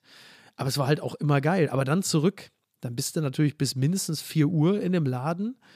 Vielleicht auch eher fünf und dann fährst du mit der Bahn dann vom, also du musst erstmal vom so Soundgarden zum Hauptbahnhof latschen, sind auch wieder 25 Minuten, dann mit der Bahn äh, bis nach, meistens war es dann nur Dortmund-Mengede, da musst du dann an diesem Bahn, bist natürlich auch todmüde, Ja. auch langsam der Alkohol äh, verlässt den Körper wieder, Ja. dann geht es ja auch relativ schlecht. Ja.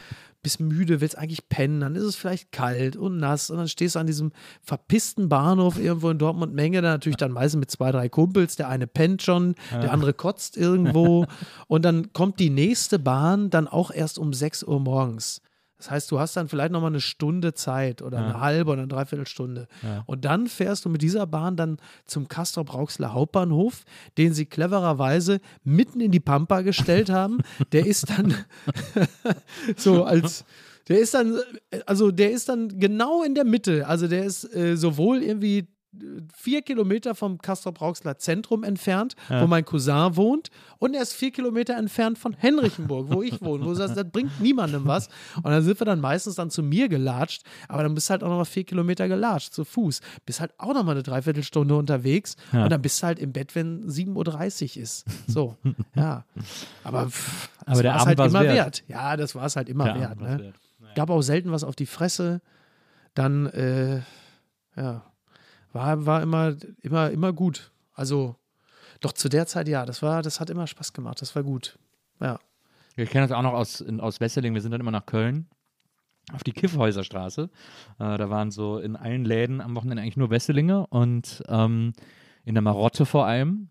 Guter Kneipenname auch immer noch. Ja. Und, äh, und wenn du dann die letzte Bahn nach Wesseling nicht mehr bekommen hast, dann musst du auch mit der ersten um sechs äh, fahren oder so. Und das ist ja immer mega ätzend. Horror, ey. Nein. Wirklich, ja. Also flächendeckender ÖPNV ist ja sowieso. Und wie gesagt, ich bin ja dann tendenziell sowieso eher Landkind mit den Bussen, die jetzt auch nicht wirklich äh, andauernd fuhren. Aber wir haben es ja dann, aber wir haben das echt häufig gehabt. Jetzt klingt man schon wieder wie alte Leute, aber es ist halt leider so. Äh, wir sind ja wirklich. alte Ja, na eben. Und wir sind halt echt ganz häufig von Partys einfach dann auch die sieben, acht Kilometer nach Hause gelatscht. So. Ja. Ich meine, im Sommer ist das ja auch geil. Weißt du, du warst irgendwo und es war toll und du hast Spaß gehabt und bist dann auch nicht selten mit einer Truppe von Jungs und Mädels, alle noch euphorisiert. Dann geht die Sonne langsam auf. Dann hast du links und rechts vielleicht auch noch Felder. Die ersten Taxen kommen langsam so vorbeigefahren. Aber das ist ja schön auch. Das ist ja nicht nur Scheiße. Das ist ja auch schön. Ja. Und das waren dann aber immer echt so Märsche, die haben dann auch anderthalb Stunden gedauert. So. Aber das war schon, war schon ganz gut. Aber Ich musste sehr lachen. Letztens, ich war irgendwann vor zwei Jahren, war ich äh, mit Niki, also mit meiner Frau, waren wir dann äh, in Kassel-Brauxel auf dem Altstadtfest. und ähm, und dann äh, wa- waren wir dort halt eben, und wie gesagt, ich wohne ja nur schon se- seit längerer Zeit in Hamburg. Und dann Ja. bin ich wieder in meiner Heimatstadt, da bin ich auch gerne und oft, aber waren dann auf dem Altstadtfest und dann sind wir dann aber irgendwann so gegen halb drei haben wir gesagt, so jetzt Feierabend. So, und was machst du natürlich?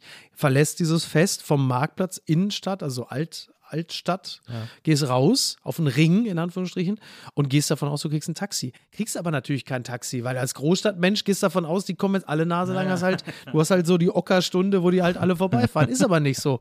Fluchst natürlich mit all dieser äh, Arroganz, die du natürlich als weggezogene Hase, äh, Kacke hier, hat eine Scheiße, ne, Provinz, so was man so vor sich hin flucht. Und dann waren wir dann gerade so, so raus aus diesem Stadtkern, so Richtung Hauptstraße. Und dann Niki äh, mit ihrem, ähm, ihr eigenen Charme äh, und ihrer äh, gewinnbringenden Attraktivität äh, winkte dann irgendwie so von der Hauptstraße dann so irgendeinem Auto, was dann so von, von Bochum, da mussten wir hin, weil ich habe ja noch eine Wohnung in Bochum, von Bochum kommend, dann in die Stadt reinfuhr, winkte dem und ich natürlich in so einem halb betrunkenen Meckerkorb, ich so, ja, sicher. Das wird jetzt auch, der wer hält jetzt auch an. Der Erste, der kommt und fährt uns nach Bochum. Also ist klar und geht natürlich weiter. Sie quatscht im Tüten an, sagt, komm, der fährt uns hin. Ich so, dann hatte sie wirklich den allerersten erwischt, der von Bochum sogar kam. Der wollte in Kassel-Brauxel bei McDonalds eigentlich nur einen Burger holen und war ein super netter Typ. Jamal heißt er. Äh, und sagte, ja, kein Problem, ich fahre euch hin. Ich fahre euch nach Bochum. Und sagt, gibt's doch gar nicht, ey. Das ist das erste Auto, was sie anhält und sagt, nö, kein Problem, ich fahre euch hin. Dann hat der Typ uns halt einfach, der hat sich noch nicht mal den Burger geholt, sondern ist direkt mit uns, hat kehrt gemacht, hat uns die halbe Stunde mit dem Auto nach Bochum gefahren. Ja. So ein feiner Kerl. Meinst du, der wollte, dass ihr dem dann irgendwie Trinkgeld dafür gebt oder so? Glaube ich nicht. Glaube ich nicht. Ich weiß gar nicht. Wir haben ihn, glaube ich, auf irgendwas eingeladen noch. Ja. Ähm, aber der, der war einfach nur nett. Der Ja. war einfach, ich glaube, mein. Nee, ich glaube, der hatte noch nicht, der hatte noch nicht, also meistens hilft es natürlich, wenn die Frau ihn anspricht und nicht ich da, auch, ne, so ja. als Buckliger, der, so als Beifang. Ich bin da so, so, So aus dem Gebüsch. so springen. aus dem Gebüsch wie Homer Simpson, aber in Reverse. So, der dachte natürlich jetzt eigentlich, der ist halt mit dieser schönen dunkelhaarigen Frau und dann komme ich da plötzlich als Buckliger aus dem Gebüsch gesprungen. Mich musst du auch nehmen. Ähm, ne, der hat schon gesehen, dass sie wohl dazugehört. Der war halt einfach nett. Sowas gibt es ja ab und zu auch mal. Es gibt einfach auch nette Menschen. So, kommt auch mal vor. Das, ich finde ich find das immer so faszinierend, weil Castrop Rauxel ist ja im Grunde genommen so ein, so ein Synonym für äh, eine Stadt, die niemand kennt oder so. Ja, also so wie man Pusemuckel sagt, sagt man ja auch, ja, ja, Genau, ja, oder stadtgewordene Joggingbuchse, ne? So irgendwie. So, Ja, das irgendwie ist das die Stadt ohne Eigenschaften. Also keiner verbindet, also außer jetzt, wenn man wie du Ja. daherkommt, aber Ja, es ist schon, ist schon full-blown Provinz, so, ne? Das ist schon richtig Ruhrgebietsprovinz. Also ich glaube, ist doch nicht mal, ich weiß nicht, ob es ohne Eigenschaften ist. Ich glaube, die Eigenschaft ist aber wirklich gefühlt irgendwie so Joggingbuchse, Ascheplatz, Ja. Bierpulle.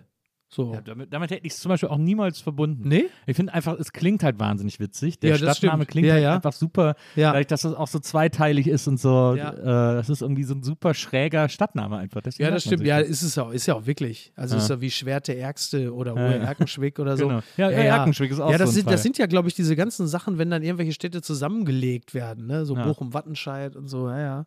Das muss ja, ich weiß gar nicht, ob das Anfang der 70er dann war, als es diese, diese Gebietsreform da gab oder so. Aber die waren, glaube ich, Kassel Brauxel war immer schon zusammen. Ich weiß auch nicht, ich habe mich damit gar nicht befasst. Ich weiß nur, dass mein Onkel da lange Bürgermeister war. oh. Oh, ja. In Kassel In Kassel Brauxel, ja. Hatte das irgendwelche Vorteile für dich? Nein. nicht, dass ich wüsste. Nicht, dass Irgendwie ich wüsste. schneller beim Kiosk drangekommen oder so. Äh, Nee, das ist eher, das, also für meinen Bruder, der ja in meiner Heimatstadt einen Handwerksbetrieb leitet, für den war das immer so, der musste immer kurz austarieren. Sind die dem jetzt, diesem SPD-Sonnengott, sind die Kunden jetzt dem zugeneigt Ja. oder hassen die den? Weil dann kann er, ist ja mal, ach, sind Sie hier der Neffe von dem Beisenherz? Und dann muss er kurz aus, muss er, dann muss eigentlich musst du dann so drei Sekunden innehalten, weil die Leute ja meistens ja dann auch mit ihrer Meinung ungern hinterm Berg halten. Du musst dann, glaube ich, den Moment aushalten und nicht zu schnell antworten. Ja, ja. Sind Sie der? Und dann würdest du ja normalerweise sagen, ja, bin ich. Ja. Den hasse ich vielleicht. Oder dann musst du sagen, nee, den finde ich ja klasse. Und in dem, dem Moment musst du noch abpassen und dann sagen, ja, nee, ja, den kenne ich. Ist entfernter, Verwandter. Ja, Oder ja, ja, wir sind ganz dicke. So, das ist wichtig. Äh, ich weiß nicht, aber ich glaube, ob es ihm was gebracht hat, ja, SPD-Bürgermeister, ne? So ein bisschen der Gerd Schröder von Kassel Brauxel. ja, die haben so, die haben, die haben wirklich ähnliche Vibes. Vielleicht ist das auch einfach, dass Menschen, die in der SPD Anfang der 2000er in ein äh, verantwortungsvolles Amt gekommen sind, dass sie alle so Schröder-Vibes hatten.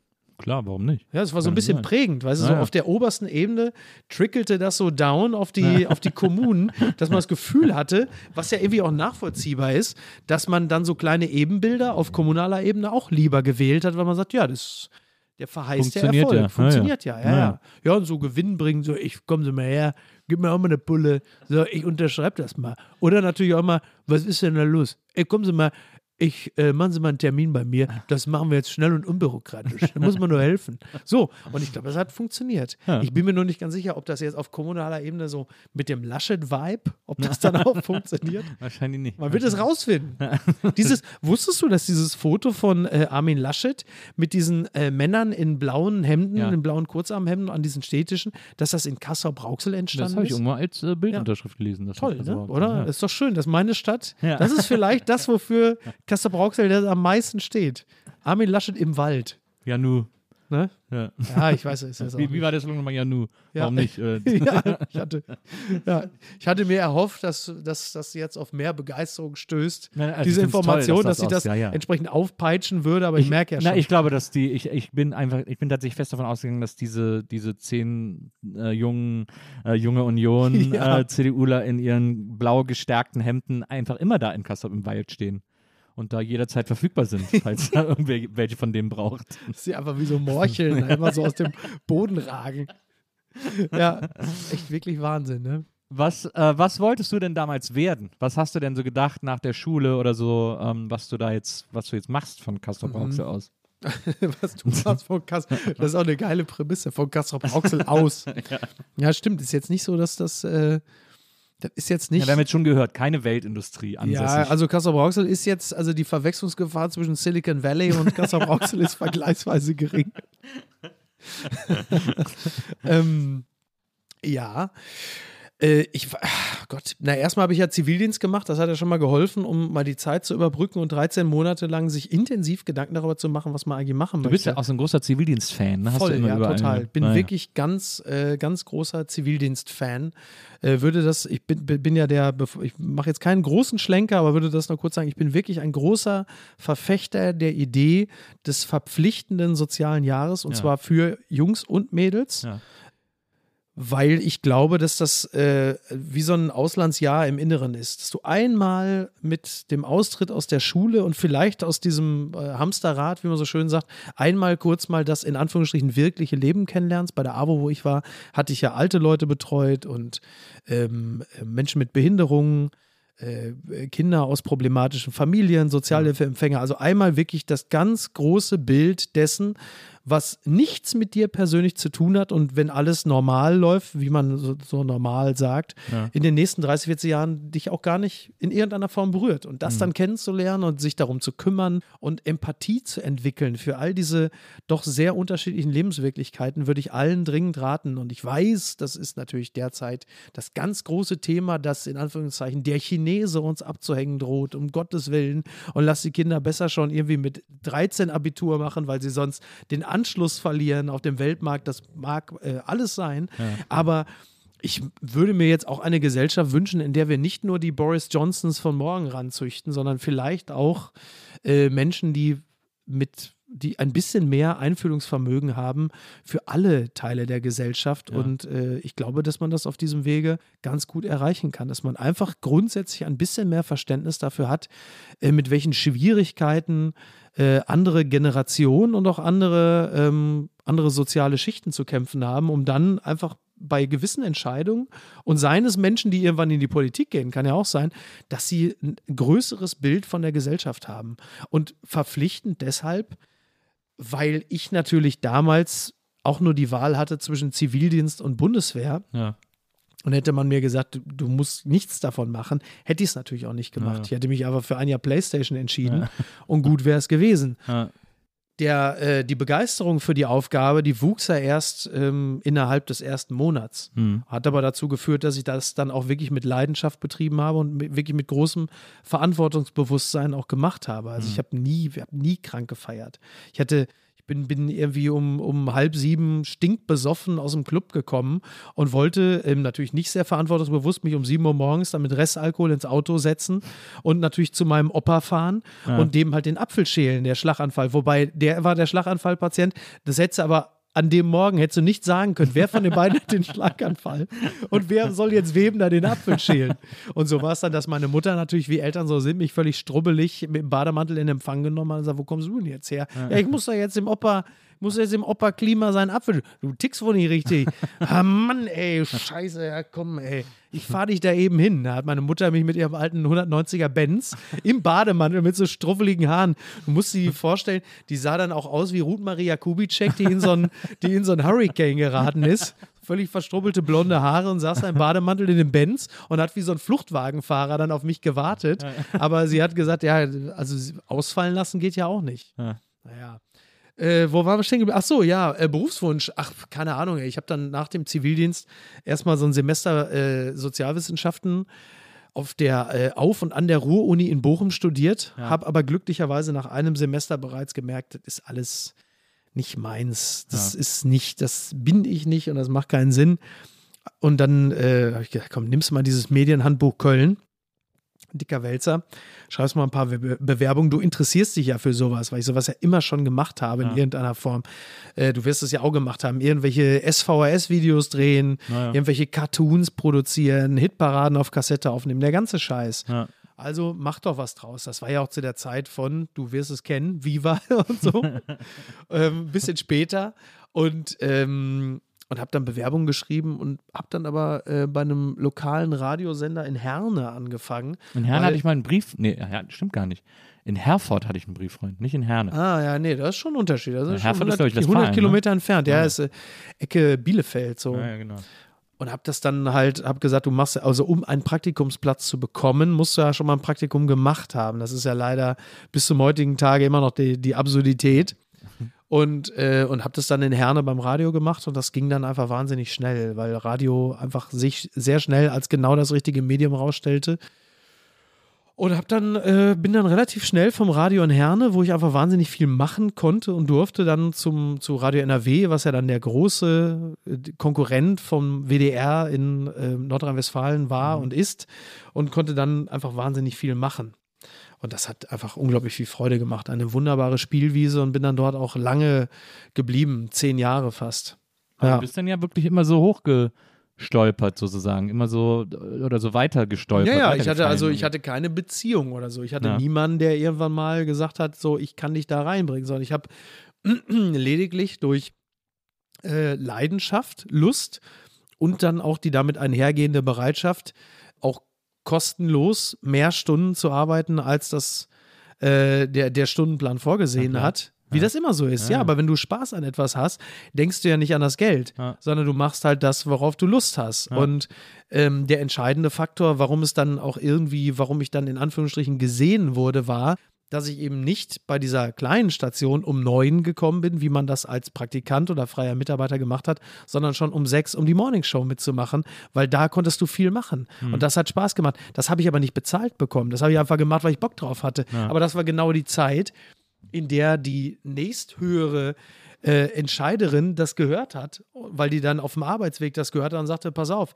der ist ja ganz lustig, dein Herne, den holen wir jetzt mal zum Mutterschiff. Hätte ich das nicht gemacht, hätte sie es nicht gehört und dann hätte ich was ganz anderes gemacht. Ja. Aber das ist es ja immer. Also mach es nicht des Geldes wegen, sondern mach es, weil du Spaß dran hast. Im besten Falle äh, kommt das Geld dann äh, von ganz alleine. Es sei denn, du sitzt jetzt oder stehst vor Maschmeier und sagst, Herr Maschmeier, ja, gute Idee. Gib mir so einen Diese Handschuh. pinken Handschuhe. Dann vielleicht nicht. Hast du, äh, wie, was mich auch immer interessiert hat, ist, ähm, also sind ja, du hast ja extrem viele Sachen gemacht, extrem viele unterschiedliche Sachen auch. Wie bist du, das habe ich mich immer gefragt, wie bist du eigentlich beim Dschungel gelandet? Ach, das ist eigentlich relativ schnell erklärt. Also es ist so, dass ich über den äh, Comedy-Preis, den ich äh, zumindest, naja, ich habe den seit 2004 äh, begleitet als Ja. Autor und äh, Jens Oliver Haas war damals noch Chefautor Ah, ja. beim Comedy-Preis und ich war einer der Autoren, weil Atze hat es ja damals moderiert. Und, ähm, Weil du und mit Arza auch schon immer so eine Connection genau, hattest. genau. Ja. Atze war ja so meine Connection übers Radio ins Fernsehen. Ja. Und, äh, und Olli Haas, den habe ich damals kennengelernt über ähm, den Comedy-Preis und habe mit dem dann, wie man das so macht, an anderen Projekten gearbeitet. Und dann irgendwann ergab die Situation sich, Äh, das muss ja gewesen sein, so 2009 oder so, ähm, dass er sagte, pass auf, meine äh, Kollegin Silke Lorenz, mit der ich die zwei, die, die zwei ersten Staffeln gemacht habe, kann nicht mehr und ich bräuchte jemanden, mit dem ich das zusammen mache, die Moderation schreibe. Hättest du nicht Lust? Und damals dachte ich noch so, boah, Australien so weit und ich habe ja damals noch, war ja noch fest angestellt beim Radio, das heißt, ich musste mir für diesen Job unbezahlten Urlaub nehmen. Ja. Ich dachte so, boah, ey. Oh, ja, absurd eigentlich im Nachhinein, dass man darüber noch lange nachdenkt. Aber ich habe echt überlegt, so, das äh, sind drei Wochen Jahresurlaub weg und das ist echt. Hab's dann aber doch gemacht und natürlich nicht bereut. Das ist natürlich ein unglaublich toller Job. Olli Haas, äh, super Typ. Ähm, äh, damals noch Dirk Bach, Sonja Zietlow, tolles Team. Jetzt ist, es, ist die Konstellation eine etwas andere. Wir sind jetzt mittlerweile Jörg Über, ähm, Olli Haas und ich, dann äh, Daniel und Sonja. Trotzdem wunderbare Kombo. Es macht halt einfach unglaublichen Spaß, nach wie vor. Also ich liebe das, äh, mache das wahnsinnig gern blicke nicht unkritisch auf die Entwicklung des Formates, ähm, weil ich schon das Gefühl habe, dass äh, wir uns in einer Situation befinden, in der man sehr genau schauen muss, ähm, welche Form der Formatentwicklung man ähm, künftig äh, einschlagen will. Ja. So, ob man da auch vielleicht den Weg von Konkurrenzformaten gehen möchte oder ob man sich nicht auf ursächliche Stärken besinnen will. Das habe ich ja nicht zu entscheiden. Ja. Aber es macht halt einfach total Bock. Ich liebe halt einfach das, dass man immer noch so eine Art late-nightiger Tarnkappenbomber sein kann. Und solange das der Fall ist, ist es gut. Wir hatten ja damals echt so, waren so ein paar Sachen äh, mit Wulf, den wir damals so drauf hatten, 2012. Und wir waren, das, da, das, das kann ich mir bis heute, können wir uns das zugute halten. Wir waren die Ersten, die äh, Karl Theo zu Gutenberg als Plagiator enttarnt hatten. Es war ganz lustig, weil wir hatten damals eine Geschichte, das äh, ganz, ganz absurd, weil Gutenberg äh, damals natürlich mit äh, drei Klöten gesegnet, stand dann auf irgendeiner Provinzbühne und musste sich über irgendwas auslassen. Ich weiß gar nicht mehr, woran es lag, aber hat dann so auch über das Dschungelcamp so, so weil sie auf so einer Provinz war, hey, ich bin Karl Theo Gutenberg und so, hey, ich werde irgendwann die Kanzlerin noch anscheißen mit Wirecard und äh, äh, Augustus, aber das werden sie noch sehen. Und ähm, ja, das Dschungelcamp, ich weiß gar nicht mehr, um wen es da ging. Irgendjemand war drin und dann machte er noch so ein paar flapsige Sprüche und dann machte er auch ein, zwei Sprüche, die aus der Sendung waren und die hat er so als seine Stimmt, ich eigenen. Gags Ja, stimmt, verkauft. mich. Und Ja. dann haben wir, und dann haben wir in den Folgesendungen ihn einfach als full-blown Plagiator immer dargestellt. So nach dem Motto, oder wie Karl Theo Gutenberg dann sagte, äh, die Welt äh, äh, oder und sie dreht sich doch, oder wie er, wie er sagte, ich habe einen Traum. Also es war klar dann ab da, jeden Tag, Karl Theo Gutenberg klaut einfach Zitate von anderen, um dann am Ende dieser Staffel festzustellen, dass, also das war, das fiel sogar noch in die Staffel rein, dass diese Doktortitelnummer kam. Übrigens absurd, ne, dass man damals noch für einen falschen Doktortitel zurückgetreten ist. Ja. Ist das nicht verrückt? Ich finde, Annette das ist etwas, wo ich wahnsinnig oft drüber nachdenke, Ja. äh, für was man alles zurückgetreten ist. Äh, irgendwie Möllemann mit diesen Einkaufswagenchips. Einkaufschips. Äh, also für, für was die Leute alles zurückgetreten sind und heute, wie die einfach kleben. Also wie es so eine neue, Ja, aber, aber woran, was, wa- was glaubst du, woran liegt das? es ist so eine neue Form von äh, Öffentlichkeit und von Politik und von, von Veran ich glaube, es hat was mit Verantwortungsgefühl zu tun. Ich glaube, dass äh, eine frühere Politikergeneration ähm, zwar genau solche Betrüger waren wie oder Betupper waren, wie, es heute viele sind, Ja. aber dass es trotzdem so ein Verantwortungsgefühl gab, zu wissen, ich bin jetzt in den Shark gejumpt. Mhm. Also es gibt jetzt hier, gab jetzt hier den einen Punkt, äh, da bin ich zu weit gegangen, das werde ich nie wieder los. Ich muss das jetzt hier. Oder Rudolf Seiters, der als Innenminister für Sachen zurücktritt, für die er gar nichts kann. Ne? So, oder jetzt, wie sich dann Jahrzehnte später herausstellt, die noch nicht mal so gewesen sind. So. Ja, ja. Ähm, Ja, aber so ein Scheuer zum Beispiel, also der, wenn jemand so wie Scheuer das gemacht hätte, was Scheuer heute Ja. macht, noch vor zehn Jahren wäre der schon Ja, hundertmal natürlich. zurückgetreten. Ja, voll, äh, volle Lotte, klar.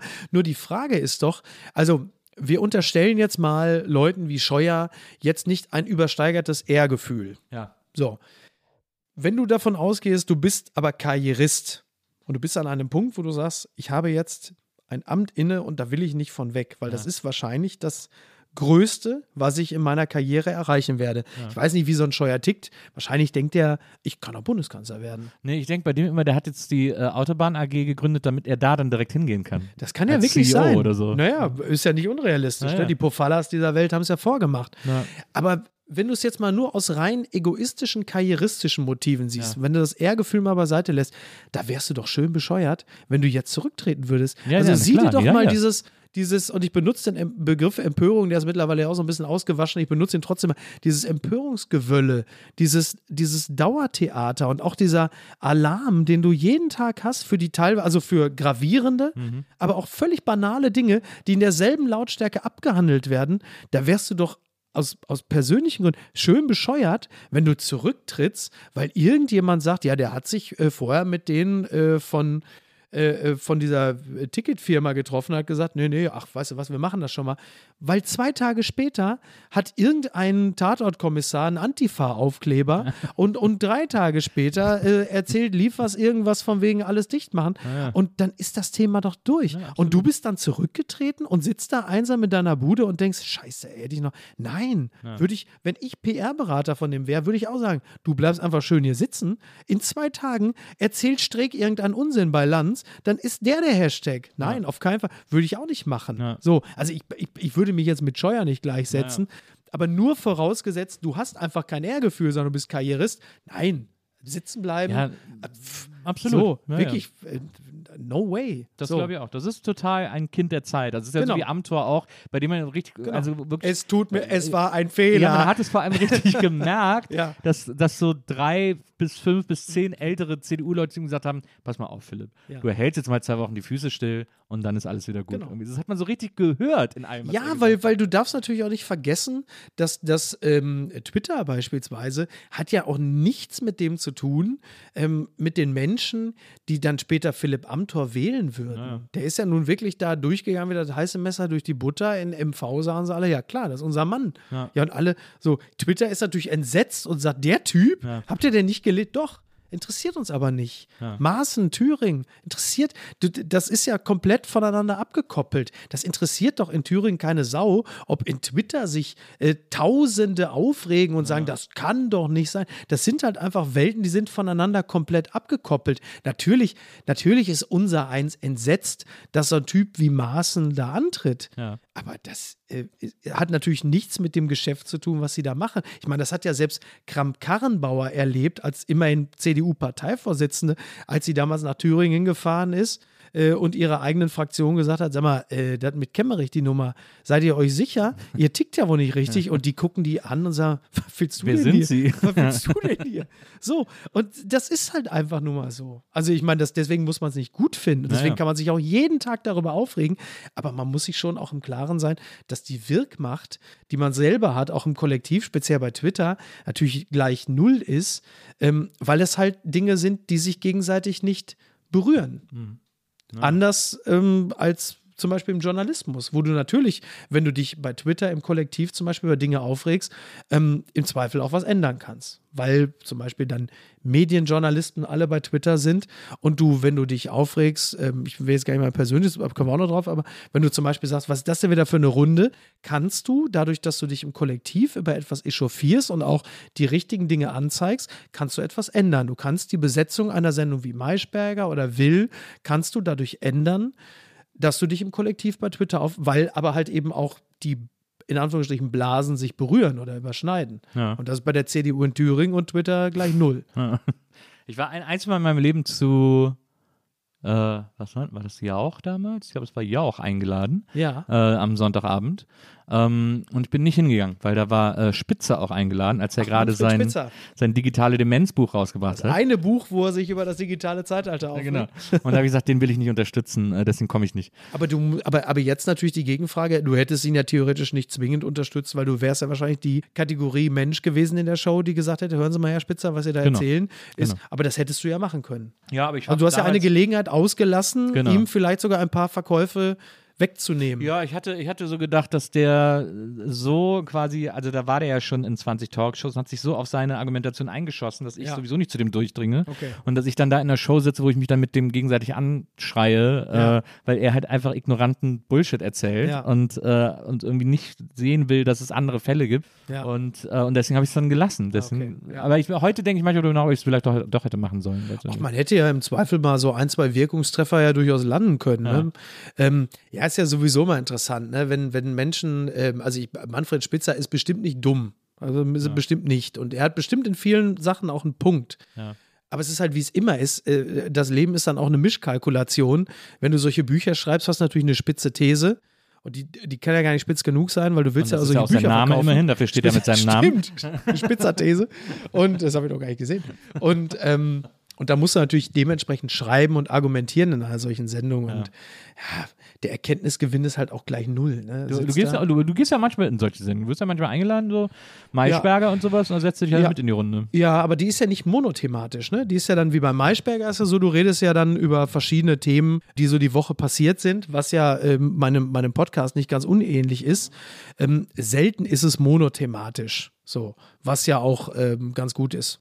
So, weil da fehlt mir ehrlicherweise für die meisten Sachen auch die Expertise. Also ich, was, so, keine Ahnung.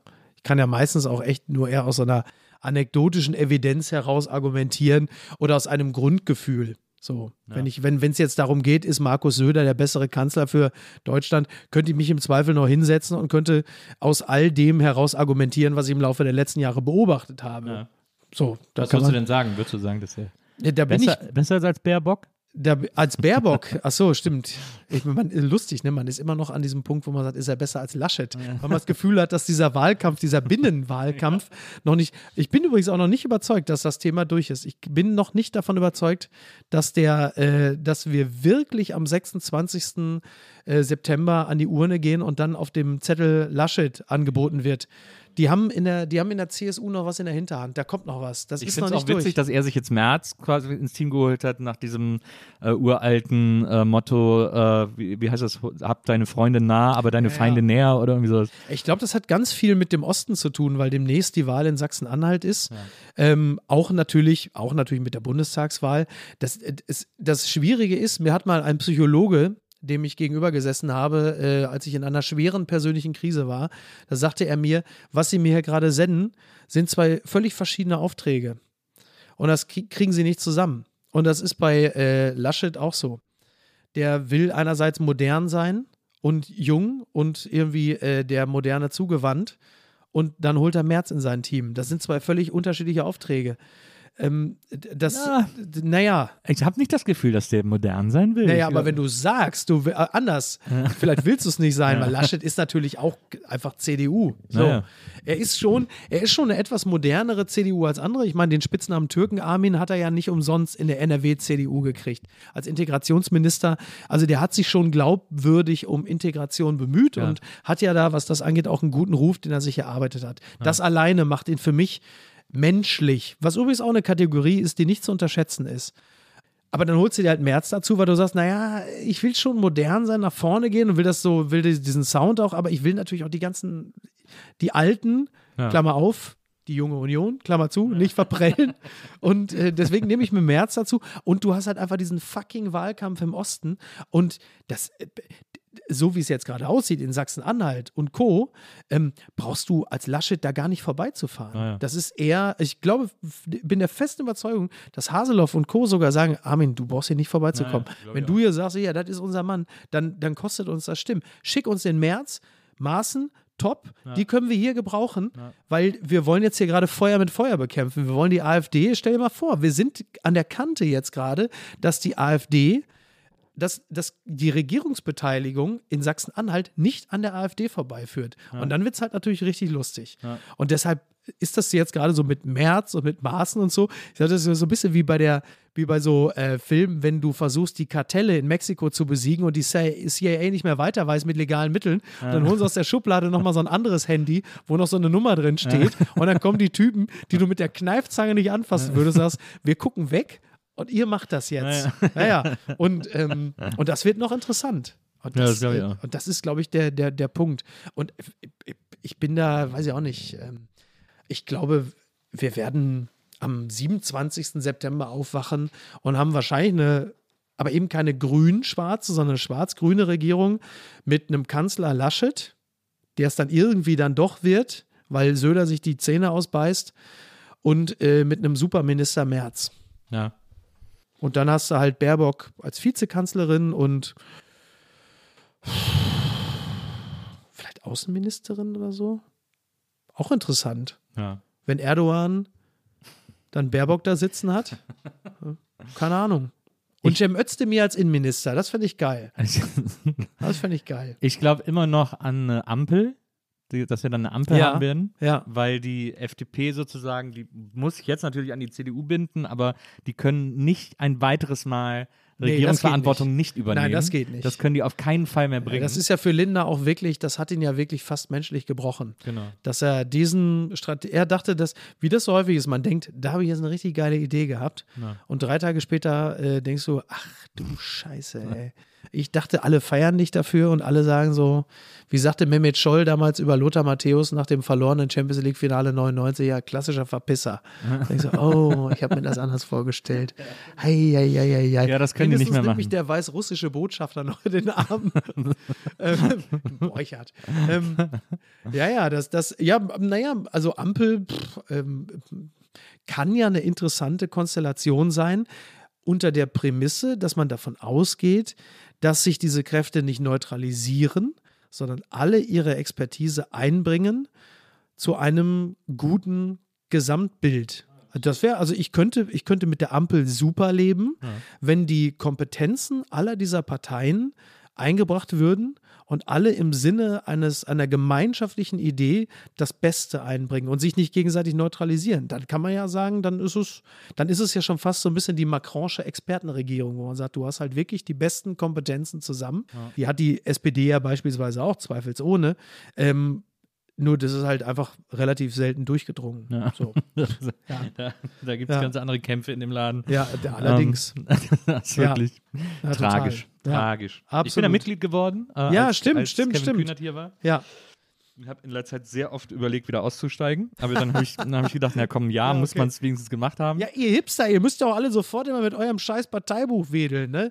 So, da kommt da so ein Kühnert, der seift euch ein. So. Bei dem Ey, wenn weiß ja vor allen Dingen nicht, ist das rote Ding, ist das jetzt das, der Mitgliedsantrag für den FC Bayern oder ist das das Parteibuch der SPD? Ist ja beides rot. So, und dann schreibst du da und dann. Ja. Na, es gibt ja tolle Leute in der, C in der SPD, in der CDU. Ja, in der natürlich CDU gibt es natürlich auch zwei, drei, aber in der SPD vor allem gibt es ja, und ich äh, bin so ein bisschen, mein Vater war immer so, äh, Ja. wenn er arbeitet, muss er SPD wählen, ne? War immer Ja, so, ist ja auch in immer Ordnung. seine Maxime irgendwie. Dein. Onkel war ich SPD-Bürgermeister, bin, also ich habe die letzten, ich- das ist ja kein Geheimnis, ich habe seitdem ich wählen darf, immer SPD gewählt. So, Ich bin den irgendwie das lasse ich mir auch von der SPD nicht kaputt machen. Genau, das ist wirklich das Problem. Was da im Moment, was da für Grabenkämpfe stattfinden und was da für, für Kräfte drin wirken. Ja, äh, man äh, spricht schon von der CDU der Sozialdemokratie. Ja, ne? also so weit wirklich. ist schon gekommen. Wirklich. Äh, da sind Leute, wo ich manchmal einfach die Hände über den Kopf zusammenschlagen und sage, das Ja. ist doch bitte nicht euer, was wollt ihr überhaupt hier? Ja, also ja. so ein Heißhagen oder so. Ja. Also ganz viel so Seeheimer Kreis, wo man denkt, so, okay, Jungs, why? ja, naja, klar, ne? Ja, aber das Ja, ist das- halt auch wieder so eine Twitter-Realität, ne? Ja. Das sind ja Leute, die haben ja, äh, äh, das ist ja wie dieser Brechtgen bei der FDP, die haben ja in Realita ja Nix zu einfach melden. nichts zu melden. Naja. So. Naja. Und es ist immer wieder erstaunlich, äh, dass die Leute ähm, dann auch so darauf zucken. Und du sagst, ja. Naja. Also auch dieser Brechtgen bei der FDP, ich kenne den natürlich nur von Twitter. Ja. Und der, der, der schreibt dann irgendein Kappes, so nach dem Motto Frauen zurück an den Herd. Aber da siehst du auch dieses Selbsternährende am Medium Twitter, dass natürlich jeder, ähm, also das Stöckchen springen ist ja, das ist ja so ein beliebtes Bild, Ja. aber sie sehnen sich auch nach dem Stöckchen. Es ist nicht nur so, dass einer das Stöckchen hinhält, sondern sie schielen auch links und rechts abseits des Weges. Kann ich, ich gehe jetzt besser da lang, weil die Wahrscheinlichkeit, dass einer mir ein Stöckchen hinhält, ist da größer. Ja, ja. Da kann ich drüber sprechen. Weil das ist ja auch dieses Reflexartige, dass man dann auf jeden Fall, weil du sagst, lass es doch. Ich sag's ja, lustvolles Schulterzucken. Du musst doch nicht, weil irgendein Trottel bei Twitter schreibt, Frauen zurück an den Herd, musst du doch nicht einen riesen Fass aufmachen mit 10.000 und sagen, das gibt's doch gar nicht. Wo du sagst, ja, das ist eine Einzelmeinung von einem Deppen, der sich natürlich auch, äh, der sich natürlich freut. Und also, wa- was ist der Erkenntnisgewinn? Der ist natürlich gleich null. Ja. Null. Ja. Da du, Ja, da bin ich auch mittlerweile besser geworden, da nicht mehr darauf zu reagieren. Ja, weil wirklich, ja, ärgern also auch diese, diese alles dichtmachen Scheiße. Also wie Ja. gesagt, ich hatte auch den, die, die Anfrage, da bitte um Gottes Willen eine Kolumne drüber zu schreiben. Und ich sage, warum? Ey, ich habe keinen Bock auf die Scheiße, wirklich. Mhm. Einfach keinen Bock drauf. Nervt. So, w- also auch da, lass, pff, so, Naja, ja. kann ich verstehen. Ja. Bei der nächsten Gelegenheit schreibe ich natürlich wieder ein, das ist ja völlig klar. Aber wo wir schon mal bei äh, anstrengenden Diskussionen sind, Ja, das ist richtig. Ja. den, den Elefant im Raum. Ja. Ähm, du hast jetzt wirklich schon viel drüber gesprochen, über diese verunglückte äh, Ja. Talkshow, die letzte Instanz. Ja. Ähm, Gut, dass ich, gut, dass ich nach zwei Hellen darüber spreche. Das ist- wo du mit auf dem Also beim, nach dem, ich reite dich noch nach, mal dem, nach dem zweiten Hellen, nach dem zweiten Hellen erwischt du mich noch an dem Punkt, wo ich sage, äh, das war nix. Nach dem dritten Hellen natürlich, hör mal doch top. Ich sag, wie es ist. So, das in Deutschland. Macht einfach nicht einmal nochmal. So, ja. Das war ja diese, das war ja diese, diese verunglückte Talkshow. Im Januar ist die, glaube ich, wiederholt worden. weil Wiederholt sie, worden, weil ja. sie im November irgendwie schon mal lief. Ja, der WDR war sehr unglücklich. Ja, muss man wirklich sagen. Und, ähm, und da warst du ja Teil oder bist du in so einen Shitstorm geraten. Es war so in dieser Show, dass da wahnsinnig viele Leute wahnsinnig viel Scheiße ge- geredet Das ist, haben. äh, das ist, äh, das ist richtig. ja, so, also äh, zweifelsohne richtig. Thomas Gottschalk hat erzählt, er wäre auf einer Party als Jimi Hendrix verkleidet gewesen. Äh, Ja, das war natürlich so eine typische Gottschalk-Anekdote, Naja. äh, die natürlich ähm, an sich auch Blödsinn war. Also zu sagen, du, bist- du bist auf einer Party irgendwo in West Hollywood, wo, glaube ich, nur so Banker sind. Und du bist als Jimi Hendrix gegangen, dann entsprechend wahrscheinlich geblackfaced ähm, und weißt dann genau, wie Schwarze sich fühlen, ist natürlich Unsinn. Ja. So, Naja. wobei das noch zu der, zu der Form von Unsinn zählte, die natürlich in sehr Gottschalk-Manier vorgetragen noch so der, der mittelschwere Unsinn war. Wenn es nur So. das gewesen wäre, sozusagen, genau, dann wenn's nur hätte das man, gewesen wäre, ja, wäre es ja. wahrscheinlich, aber, Ja. aber sei es drum. Und dann ging es äh, um, die, um das Z-Wort und Ja, um ja. die Paprikasauce. Ja, ja. Z-Wort sagt man übrigens auch nicht mehr, ne? Ach so. Ja, ja, Okay, ja, also dann ging es Ja. um, die, um die Paprikasauce. genau. Ja, Ähm, äh, und dann haben, und dann ist natürlich erwartungsgemäß, haben solche Galaxy Brains wie Big Brother Jürgen Ja. äh, eine, Ex- eine Meinung dazu gehabt, die man einem äh, Big Brother Jürgen auch zutraut in so einem Fall. genau, genau. Ja, ja, ist richtig.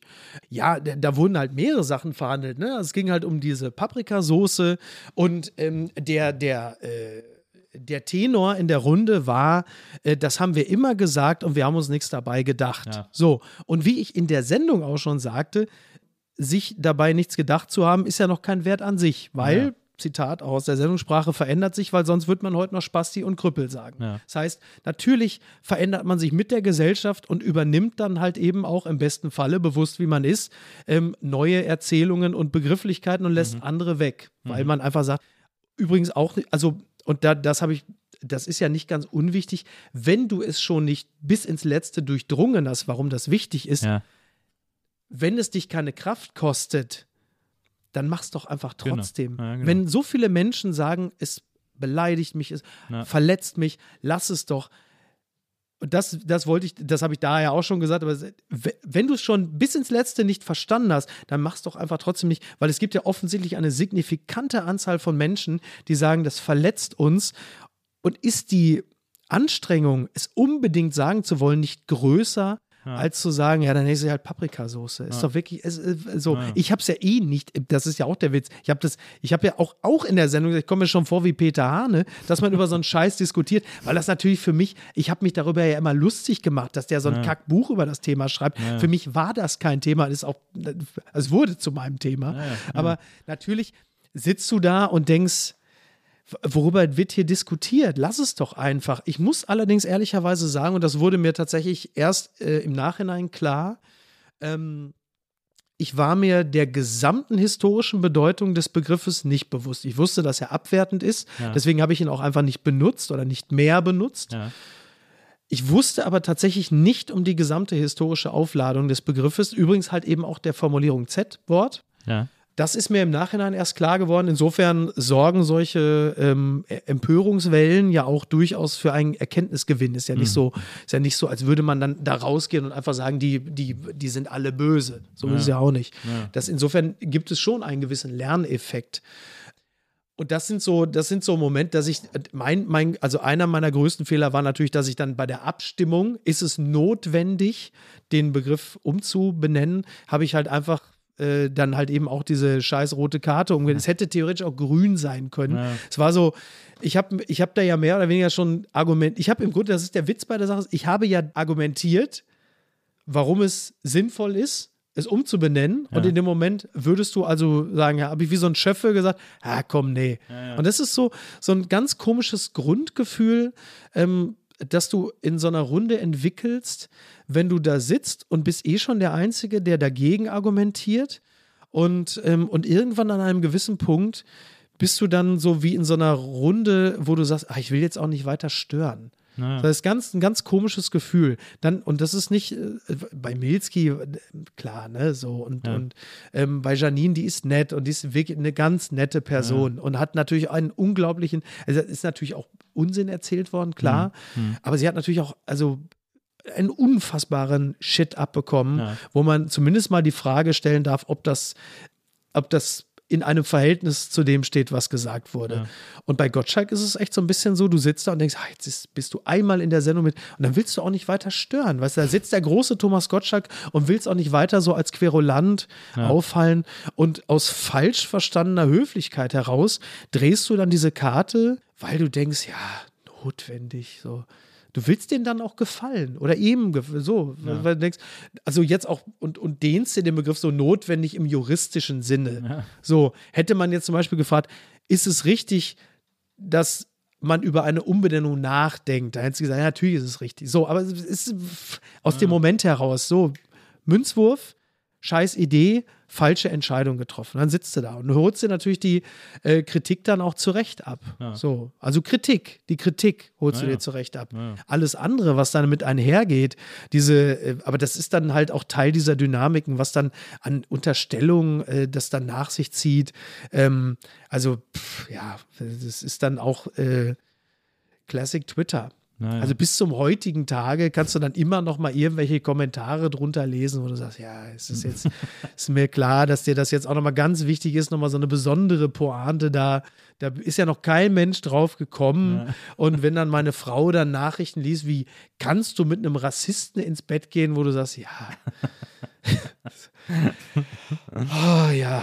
Ja, aber ich, also ich, ich fand das so interessant, weil ich, äh, also ich meine, du fandst ja, also ich meine, wir fanden es ja alle doof und scheiße und Ja. das, äh, du ja selber auch und ähm, ich fand es so interessant, weil ich äh, sofort mir vorgestellt habe, da äh, gesessen zu haben, so wie Ja. du da in dieser Runde Ja. gesessen hast.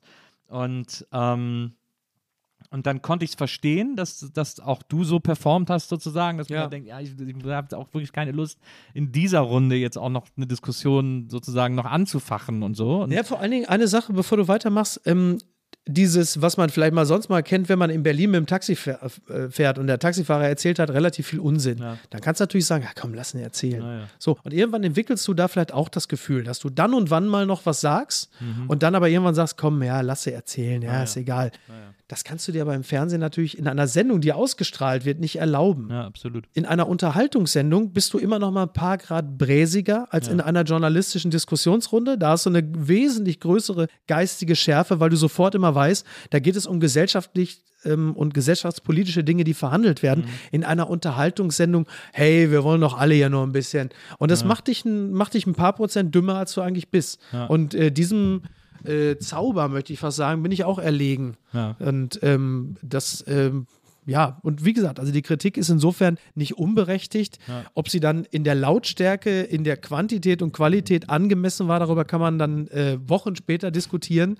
Aber es ist nicht so, als wäre da kein Lerneffekt draus erwachsen. Das, ist, äh, das ist schon so. Aber du hast gerade gesagt, du hast es ja gesehen. Ja, ja. Ja. ja ich habe also ich hab dann auch wirklich drüber nachgedacht und ich glaube, mir wäre es wirklich ähnlich gegangen wie dir und fand es dann auch scheiße von mir. Also so dieses so zu wissen, dass ich in der Situation äh, ähnlich passiv, sagen wir mal, gehandelt hätte äh, und irgendwie dann die hätte labern lassen und so, obwohl ich ja, also obwohl ich vor allem im Nachhinein, wenn man es Ja. sieht, besser weiß, Ja. dass man da eigentlich irgendwie gerade da in solchen Ja. Situationen irgendwie was sagen muss und die darauf hinweisen muss, dass das eben scheiße ist und dass sie irgendwie äh, Menschen verletzen und so.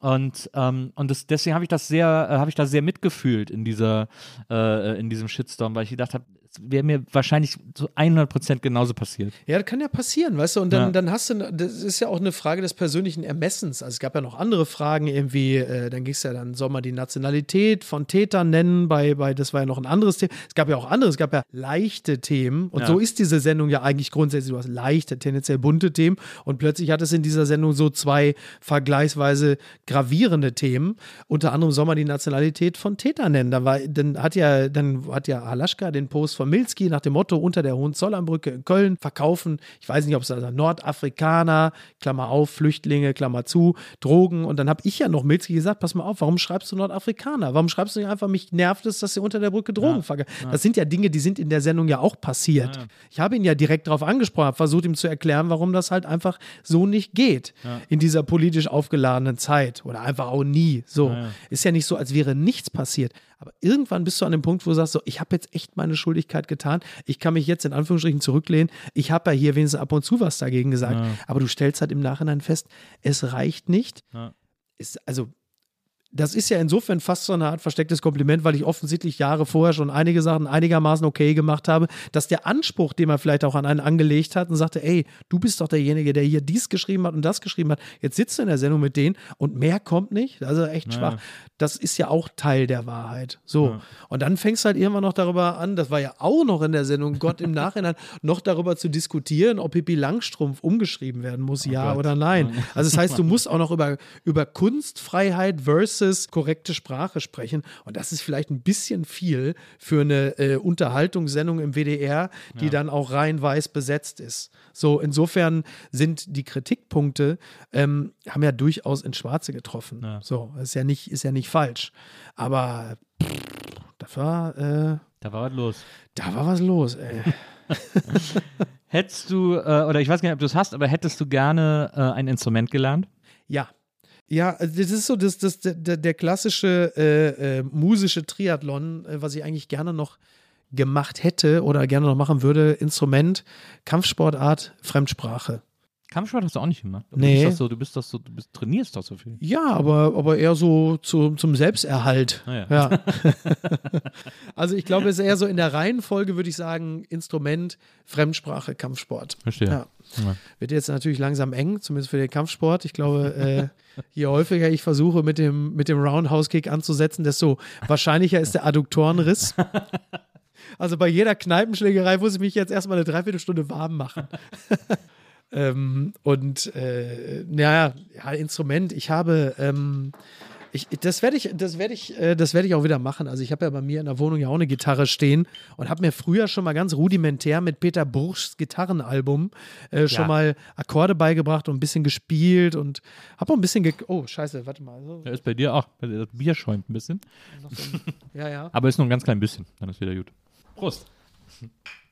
Ja, mit Peter, mit. Äh, Thanks for having me. na, unbedingt. Schön, dass du da bist. Mit Peter Bruchs Gitarrenschule habe ich auch angefangen. Ja, ja, ja, das war aber jetzt, das war so Mitte 2000er oder so, ne? Und, ähm, und das hat auch ganz gut funktioniert und habe ich es wieder verloren irgendwie. Und dann habe ich vor äh, anderthalb Jahren oder vor zwei Jahren, weiß ich gar nicht, habe ich mir noch mal einen Gitarrenlehrer genommen und äh, super Typ, ein unfassbar versierter Musiker, also ganz toll. Aber ich würde ihm, also nur, nur im Handling meiner Person sagen, ich glaube, er, hat- er ist es falsch angegangen, weil er zu früh bei mir die Griffhaltung korrigiert hat und so und mir zu viele Noten aufgeschrieben hat. Ich glaube, so ein Typ wie, wie mich musst du erstmal spielen lassen. Du musst erstmal mir den. Geh raus, den Junge, und Spaß- spiel. Ja, so, ja, okay. cool. Darf man eigentlich noch Beckenbauer-Parodien machen? Oder legitimiert man da schon?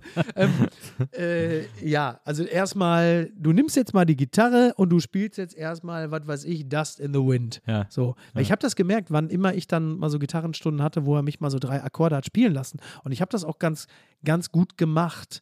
Dann hat es natürlich sofort unglaublich Spaß gemacht. Ja. So.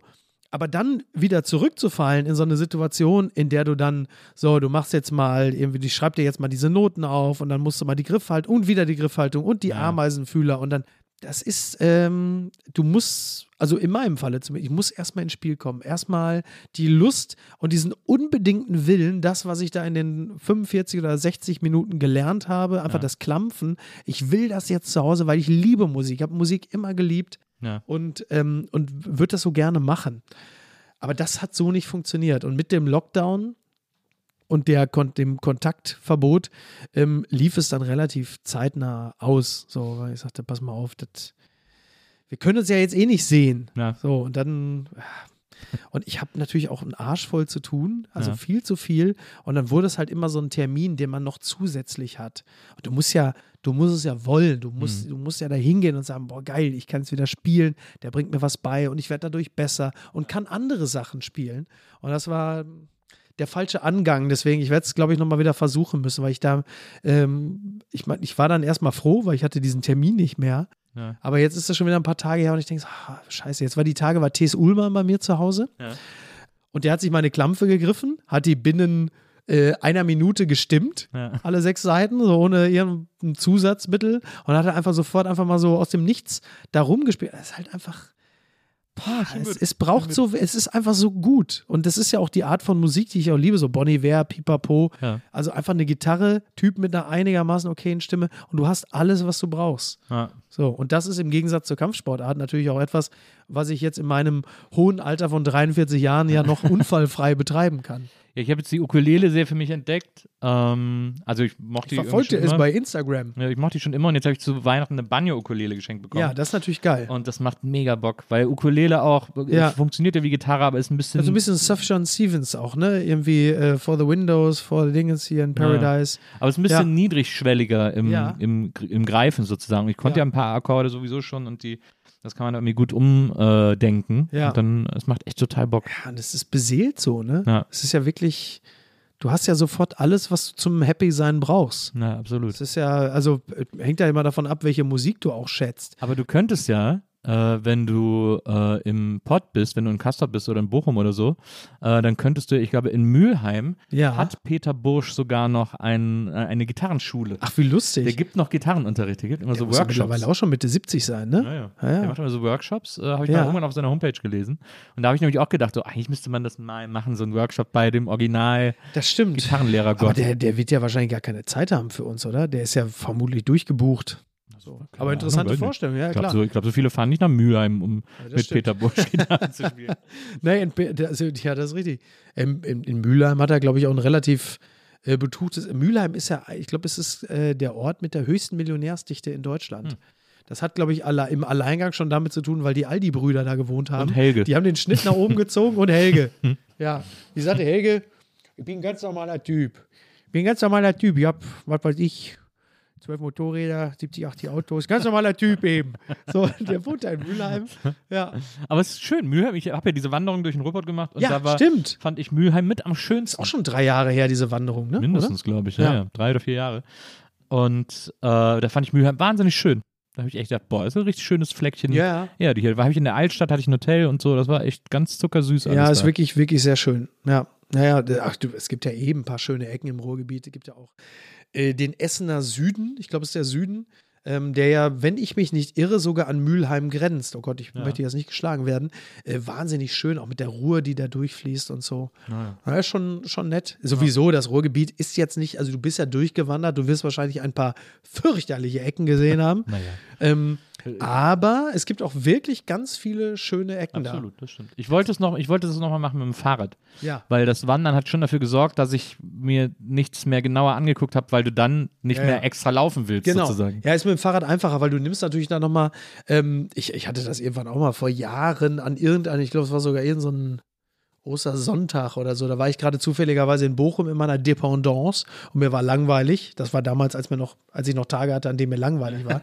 und dachte so, ach, äh, mein Kumpel Björn hat mir gerade so ein Mountainbike verkauft. Das muss ja auch mal nutzen. Und da bin ich dann irgendwann so ähm, in Bochum so ein bisschen rausgefahren. Und nach zehn Minuten war ich in der Gegend, das sah aus wie in Südfrankreich. Und ich dachte, was ist denn? Holy crap, du bist doch hier in Bochum. Ja. Da bin ich so Richtung äh, irgendein Stausee und dann an der Ruhr entlang. Das war wunderschön. Ganz toll. Siehst du? Jetzt unterhalten wir uns über das Wandern, über das Radfahren. Daran merkt man auch wieder. ja, wirklich wahnsinnig alt geworden. Na, aber, Aber- äh, das ist bei mir meine, meine, ich, ich, ich, das, das ist leider auch so. Oder zum Glück, man ist ja im besten Falle, umarmt man ja die Lebensphase, in der man sich befindet. Und ich äh, hadere damit ja gar nicht, sondern im Gegenteil, ich, ich nehme mich selbst in den Arm und sage, es ist doch alles gut, so wie es ist. Und äh, zu, zu meinen größten Freuden zählen derzeit zwei Dinge. Also wenn man mal Kind und Frau mal, ne, das ist ja eh klar. Ich bin ja, wir sind ja nicht bei Markus Lanz, sitzt ja kein Publikum da. Naja. Ich bin ja nicht Andrea Kiewel und sag, das Wichtigste sind leuchtende Kinderaugen, sondern ähm, mein größtes Glück ist mittlerweile A, Sonntagmorgens, ich stehe auf, so gegen kurz nach acht. Ja. Da mache ich Radio 1 an. Ich bin ja glühender Radio 1-Fan. Äh, mache mir eine Tasse Kaffee, setze mich im Bademantel in den Sessel, äh, Sessel und lese Zeitung. Manchmal gucke ich mir auch eine Wiederholung vom Traumschiff an, von 1980 oder so oder 81. Toll.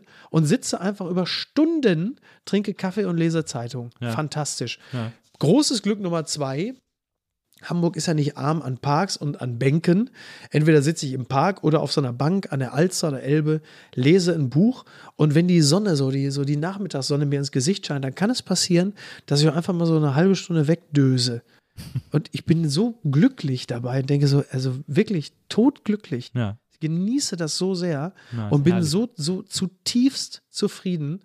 Und das ist natürlich äh, nicht schlecht, weil das immer noch besser ist, als entweder, äh, ich weiß nicht, ob es besser ist, aber es ist anders, als jetzt irgendwie mit drei Pillen im Berghain bis Montagnachmittag zu tanzen Wahrscheinlich auch gut. oder bei Mr. Porter für äh, 1800 Euro zwei Balenciaga-Jacken zu kaufen.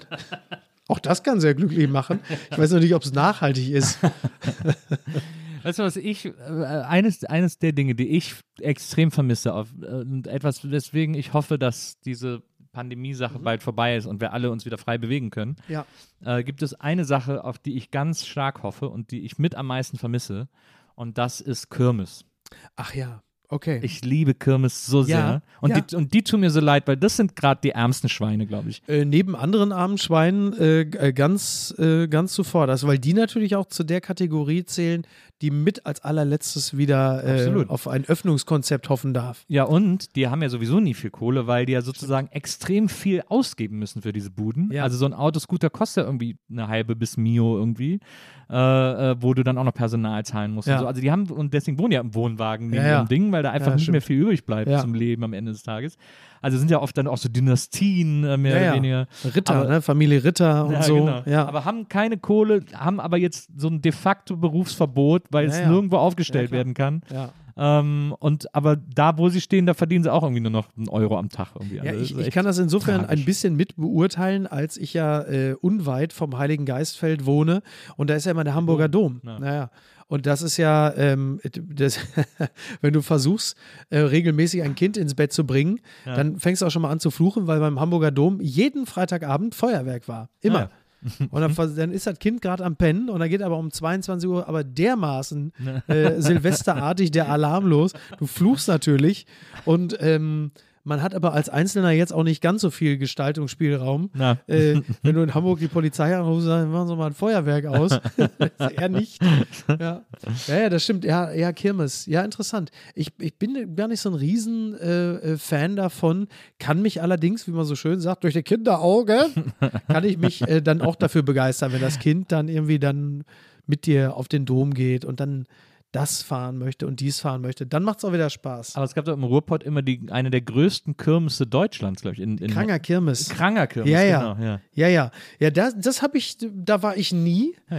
Ich, ich, ich war da dann nur irgendwann, als ich dann bei diesem Ra äh, Lokalradiosender Herne 98.8 war, habe ich natürlich dann ähm, 14 Tage lang von der Kranger Kirmes berichtet. Kirmessplitter nannte sich das so im Rahmen so einer äh, äh, auditiven Illustrierten und habe dann immer davon berichtet, was dann gerade los ist. Das war interessant. Dann sprichst du natürlich mit der Polizei, die erzählen, wie viele Leute da was auf die Fresse gekriegt haben. Oder dann irgendeine Frau, die mit einem Holzbein zu Toni Marshall tanzt oder so. Also war schon toll.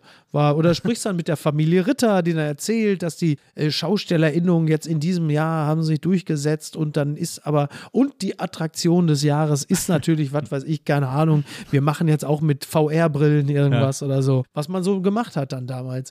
Ach, war schon, war schon ganz schön. Ja. Was mir persönlich sehr fehlt, ähm, ist äh, auch wieder relativ simpel. Ähm, Fußball spielen gehen. Also mit Freunden Ja. auf eine Wiese Fußball spielen gehen. Einfach pölen, wie man so im klassischen Sinne pölen geht. Äh, mit 10 Leuten, mit 15 Leuten, so einfach auf eine Wiese. So, Ja. Ich mache das ja seit, also ich habe ja verschiedene, ich habe mir, das ist ja mein, mein bestes Netz deutschlandweit, ist ja so ein Fußballnetz. Also egal, ob ich in Berlin bin, in Hamburg, in, im Pott, in Köln, ich kann immer überall irgendwo Fußball spielen gehen. Ja. Das ist sehr gut. Ja. Und äh, dieses Gefühl, gerade jetzt zu der Zeit im Frühling, ähm, normalerweise, wenn man sich durch diesen Winter gequält hat, weißt du, du stehst da natürlich auf dem Feld in kurzen Hosen bei Schneeregen äh, und machst dann halt deine 90 Minuten und rennst und frisst dir den Arsch ab. und wirst ja dann belohnt, irgendwann so ab März, April, mit Ja. diesem herrlichen Wetter, der Geruch von Gras, so richtige, richtiger Rasen in der Ja. Nase. Und dann bist du verschwitzt nach 90 Minuten. Ich renne ja auch viel, noch, noch.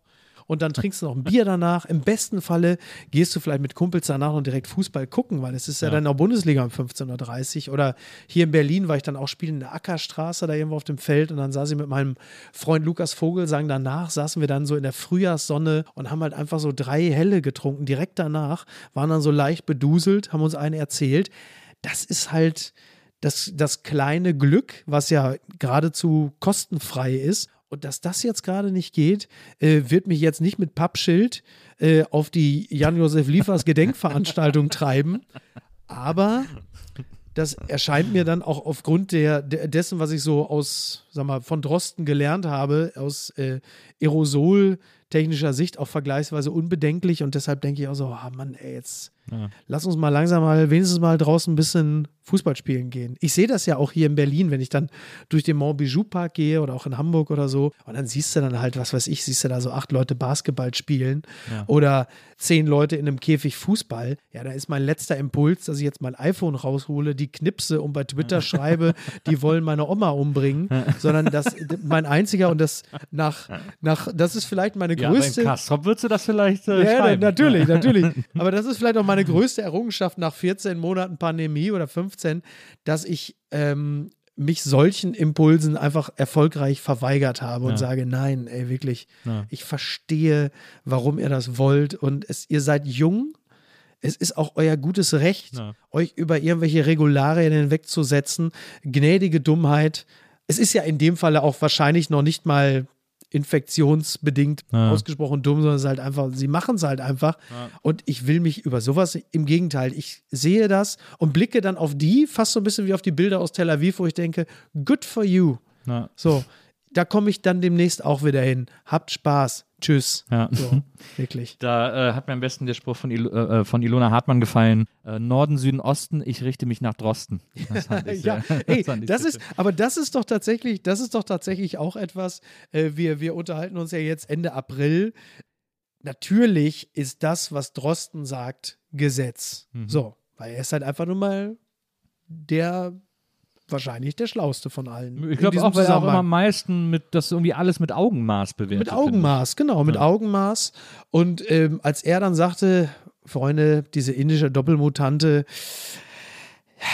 ist wahrscheinlich nicht so gefährlich. Für Ja. uns nicht so eine große Bedrohung. Da ging also wirklich eine tiefe Erleichterung vor durch meinen Körper, weil wir natürlich auch medial mittlerweile ein bisschen, schöne Grüße an Volker Bruch, äh, wir natürlich auch gelernt haben, solche Informationen mit einer gewissen Angsterfüllung aufzunehmen und zu denken, ach du Scheiße. Ich meine, klar, mit der britischen Mutante war es ja auch so. Irgendwann hieß es, hey, da ist dieses B117. Aber da war er auch ernst. Da hat er Da war es ernst, genau. Ja, Ja, ja. da war auch er ernst, genau. Genau. Und da hast du natürlich schon gehört, oh oh, da kommt was auf uns zu. Ja. Dem war dann ja auch so. Ich will jetzt nicht mit Streeck anfangen. aber, aber das zum Beispiel geht mir halt eben auch so wahnsinnig auf den Sack. Wir haben halt, ähm, also es ist ja nun unbestritten so, dass Streeck mit seinen Prognosen sehr häufig ziemlich falsch gelegen hat. Ja. Aber was mir dann auch tierisch auf die Eier geht, ist diese GZSisierung von Sachverhalten. Dieses, äh, ich bin jetzt Team dies oder Team das, da habe ich wirklich gar keinen Bock drauf. Und ich finde auch so Hashtags wie Sterben mit Streeck Ja. oder irgendwelche Connections zu irgendeiner nationalsozialistischen Ja, ja. Vergangenheit, Ja, das finde ich äh, finde ich wirklich also übergriffig Ja. und äh, einf- einfach so, wo du sagst, also bitte Leute, wenn ihr, ihr könnt ja, ihr könnt ja, ähm, Aber die Fehlerquote ist wirklich beträchtlich. Die von ihm. Fehlerquote ist das muss man beträ- wirklich sagen. Ja, Das muss man auch immer wieder Ja, unterstreichen. das muss man unterstreichen, das ist richtig. Das, abs- ja, ja, absolut, absolut. Unbenommen. Also ich bin jetzt auch nicht derjenige, der sagt, oh, bevor ich aus dem Haus gehe, gucke ich erstmal, ob Streeck es empfiehlt. so weit würde ich jetzt auch nicht gehen. Ähm, fand auch, Ja. fand auch gut sein. Er hat doch einen, er hat doch einen Podcast gemacht mit Katja Burkhardt.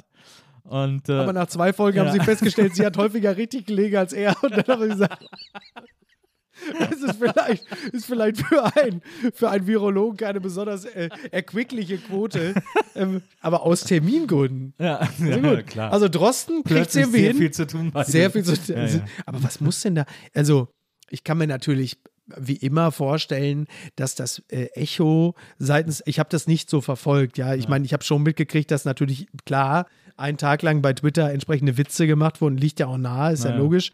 Ähm, ist auch übrigens völlig in Ordnung, ja. Also ich will jetzt nicht anfangen, immer mich über Twitter zu beschweren. Ja, ja, Ich liebe ja Twitter, wenn sie gute Gags machen, wenn sie augenzwinkern und frotzelnd Sachverhalte aufs Korn nehmen Absolut. und pointiert das rausarbeiten, was halt einfach bei Dingen nun mal falsch läuft. Ja. Fantastisch. Ja. Ich, ich hasse es halt einfach nur als Scherbengericht. Aber in dem Falle ist ja klar, äh, logisch. Ähm, aber ich würde gerne mal wissen, was dazu geführt hat, dass sie gesagt haben, wir machen es nicht weiter. Wir gehen jetzt mal davon aus, sie hätten es zeitlich einrichten können. Was war dann der Grund, warum sie gesagt was haben sie, oder anders, was haben sie denn erwartet, was passiert? Naja, das Dass alle in die Hände klatschen und sagen, endlich Ja. Expertise von Streh. Ja, da habe ich mich auch gewundert. Es schien wirklich so, also dass sie auch so schnell aufgegeben haben, schien ja, Ja. dann im Nachhinein wirklich so, dass sie es quasi für, den, für die Pressemitteilung gestartet haben. Und dann, Ja. Wenn die raus ist, ist es ja sofort uninteressant quasi. Ja, ja, ja, aber das ist, also, Das war super weird. ich meine, selbst Kekuli hat ja einen nach wie vor gut laufenden Ja. äh, Podcast. Ja. So fliegt so ein bisschen unterm Radar durch, Ja. weil er eigentlich meistens, also er wird ja selten zitiert. Bei, bei Drosten, der Podcast, wird ja immer zitiert. Ja. Ähm, bei Kekulé nicht, aber du siehst ja in den Charts ist er immer ziemlich weit oben. Das heißt, die Leute haben ja auch ein Bedürfnis, sich zu informieren. Das ist ja selbst nach, wie gesagt, anderthalb äh, oder eineinhalb äh, Vierteljahren ja immer noch da, dass die Leute, ich, ich weiß es ja auch, ich habe es ja, ich ja mitgekriegt, ich glaube, so viel kann man verraten, als ich bei Maischberger in der Sendung war, da haben die gehört, dass ähm, das Konkurrenzprogramm bei Lanz, dass Lauterbach da sitzt, da haben die alle schon die Hände beim Kopf zusammengeschlagen, weil sie wussten, das wird keine gute Quote. Was ja ein, eindeutig belegt, dass also die Expertise von Lauterbach äh, nach wie vor hoch im Kurs steht. Absolut. Und Lauterbach ist ja jetzt auch nicht die blaue Mauritius. Naja. Ist ja nicht so, dass er nie auftaucht. Und trotzdem sagen die Leute, nee, wenn er da sitzt, ich will hören, was er dazu zu sagen hat. Also, wie soll ich Ihnen das erklären? Also da kann ich nur vorwarnen. Also das ist ganz gefährlich. Der klingt aber so ein bisschen besoffen, ne, finde ich. Ja, also er hat so einen leichten Singsang, also Harvard. Äh, ja, aber netter, netter Typ. ja, das glaube ich. Netter, auch humorvoll. Also der hat ja durchaus, hat ja durchaus Humor. Der kann ja auch die eigene Person ganz gut reflektieren. Ich fand es nur interessant, dass er dann plötzlich irgendwann auch bei Exklusiv Weekend auftauchte. Und äh, dann, dann Mit seiner Ex war doch dann irgendeine Story auch. und so. ja, das fand ich auch wieder. Also, das sind so Sachen. ähm, ja, ja, also ich, also er hat ja fünf Kinder. Also man sieht, also die Lustfeindlichkeit, Ja. die äh, unter anderem Nattern wie ich ihm unterstellt haben, weil er, also Salz, also ganz gefährlich, weil er sehr, sehr ungern sein Essen sehr stark salzt.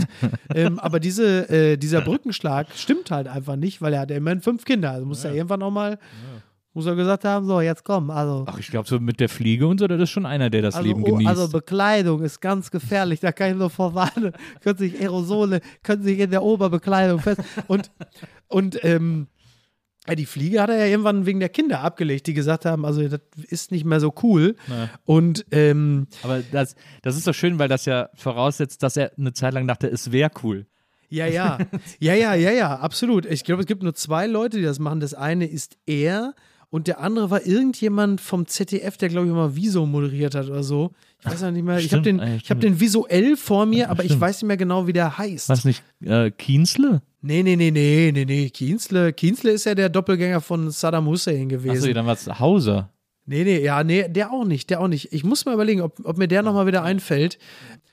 Und, und genau, und Lauterbach, und das finde ich so, das ist so bescheuert. Also, die haben dann ja natürlich dann versucht, äh, irgendwann, ich, keine Ahnung, im Juni letzten Jahres ihn dann ähm, zu diskreditieren, weil dann irgendein altes bunte Interview aufgetaucht ist von der Ex-Frau von Karl Lauterbach, die dann gesagt hat, dass er also sich gar nicht um die Kinder kümmern würde und mit Unterhaltszahlung sei er auch im Rückstand. Und das soll dann der Beleg dafür sein, dass die virologische Expertise von Karl Lauterbach also auch, dass man das mit Vorsicht genießen müsse.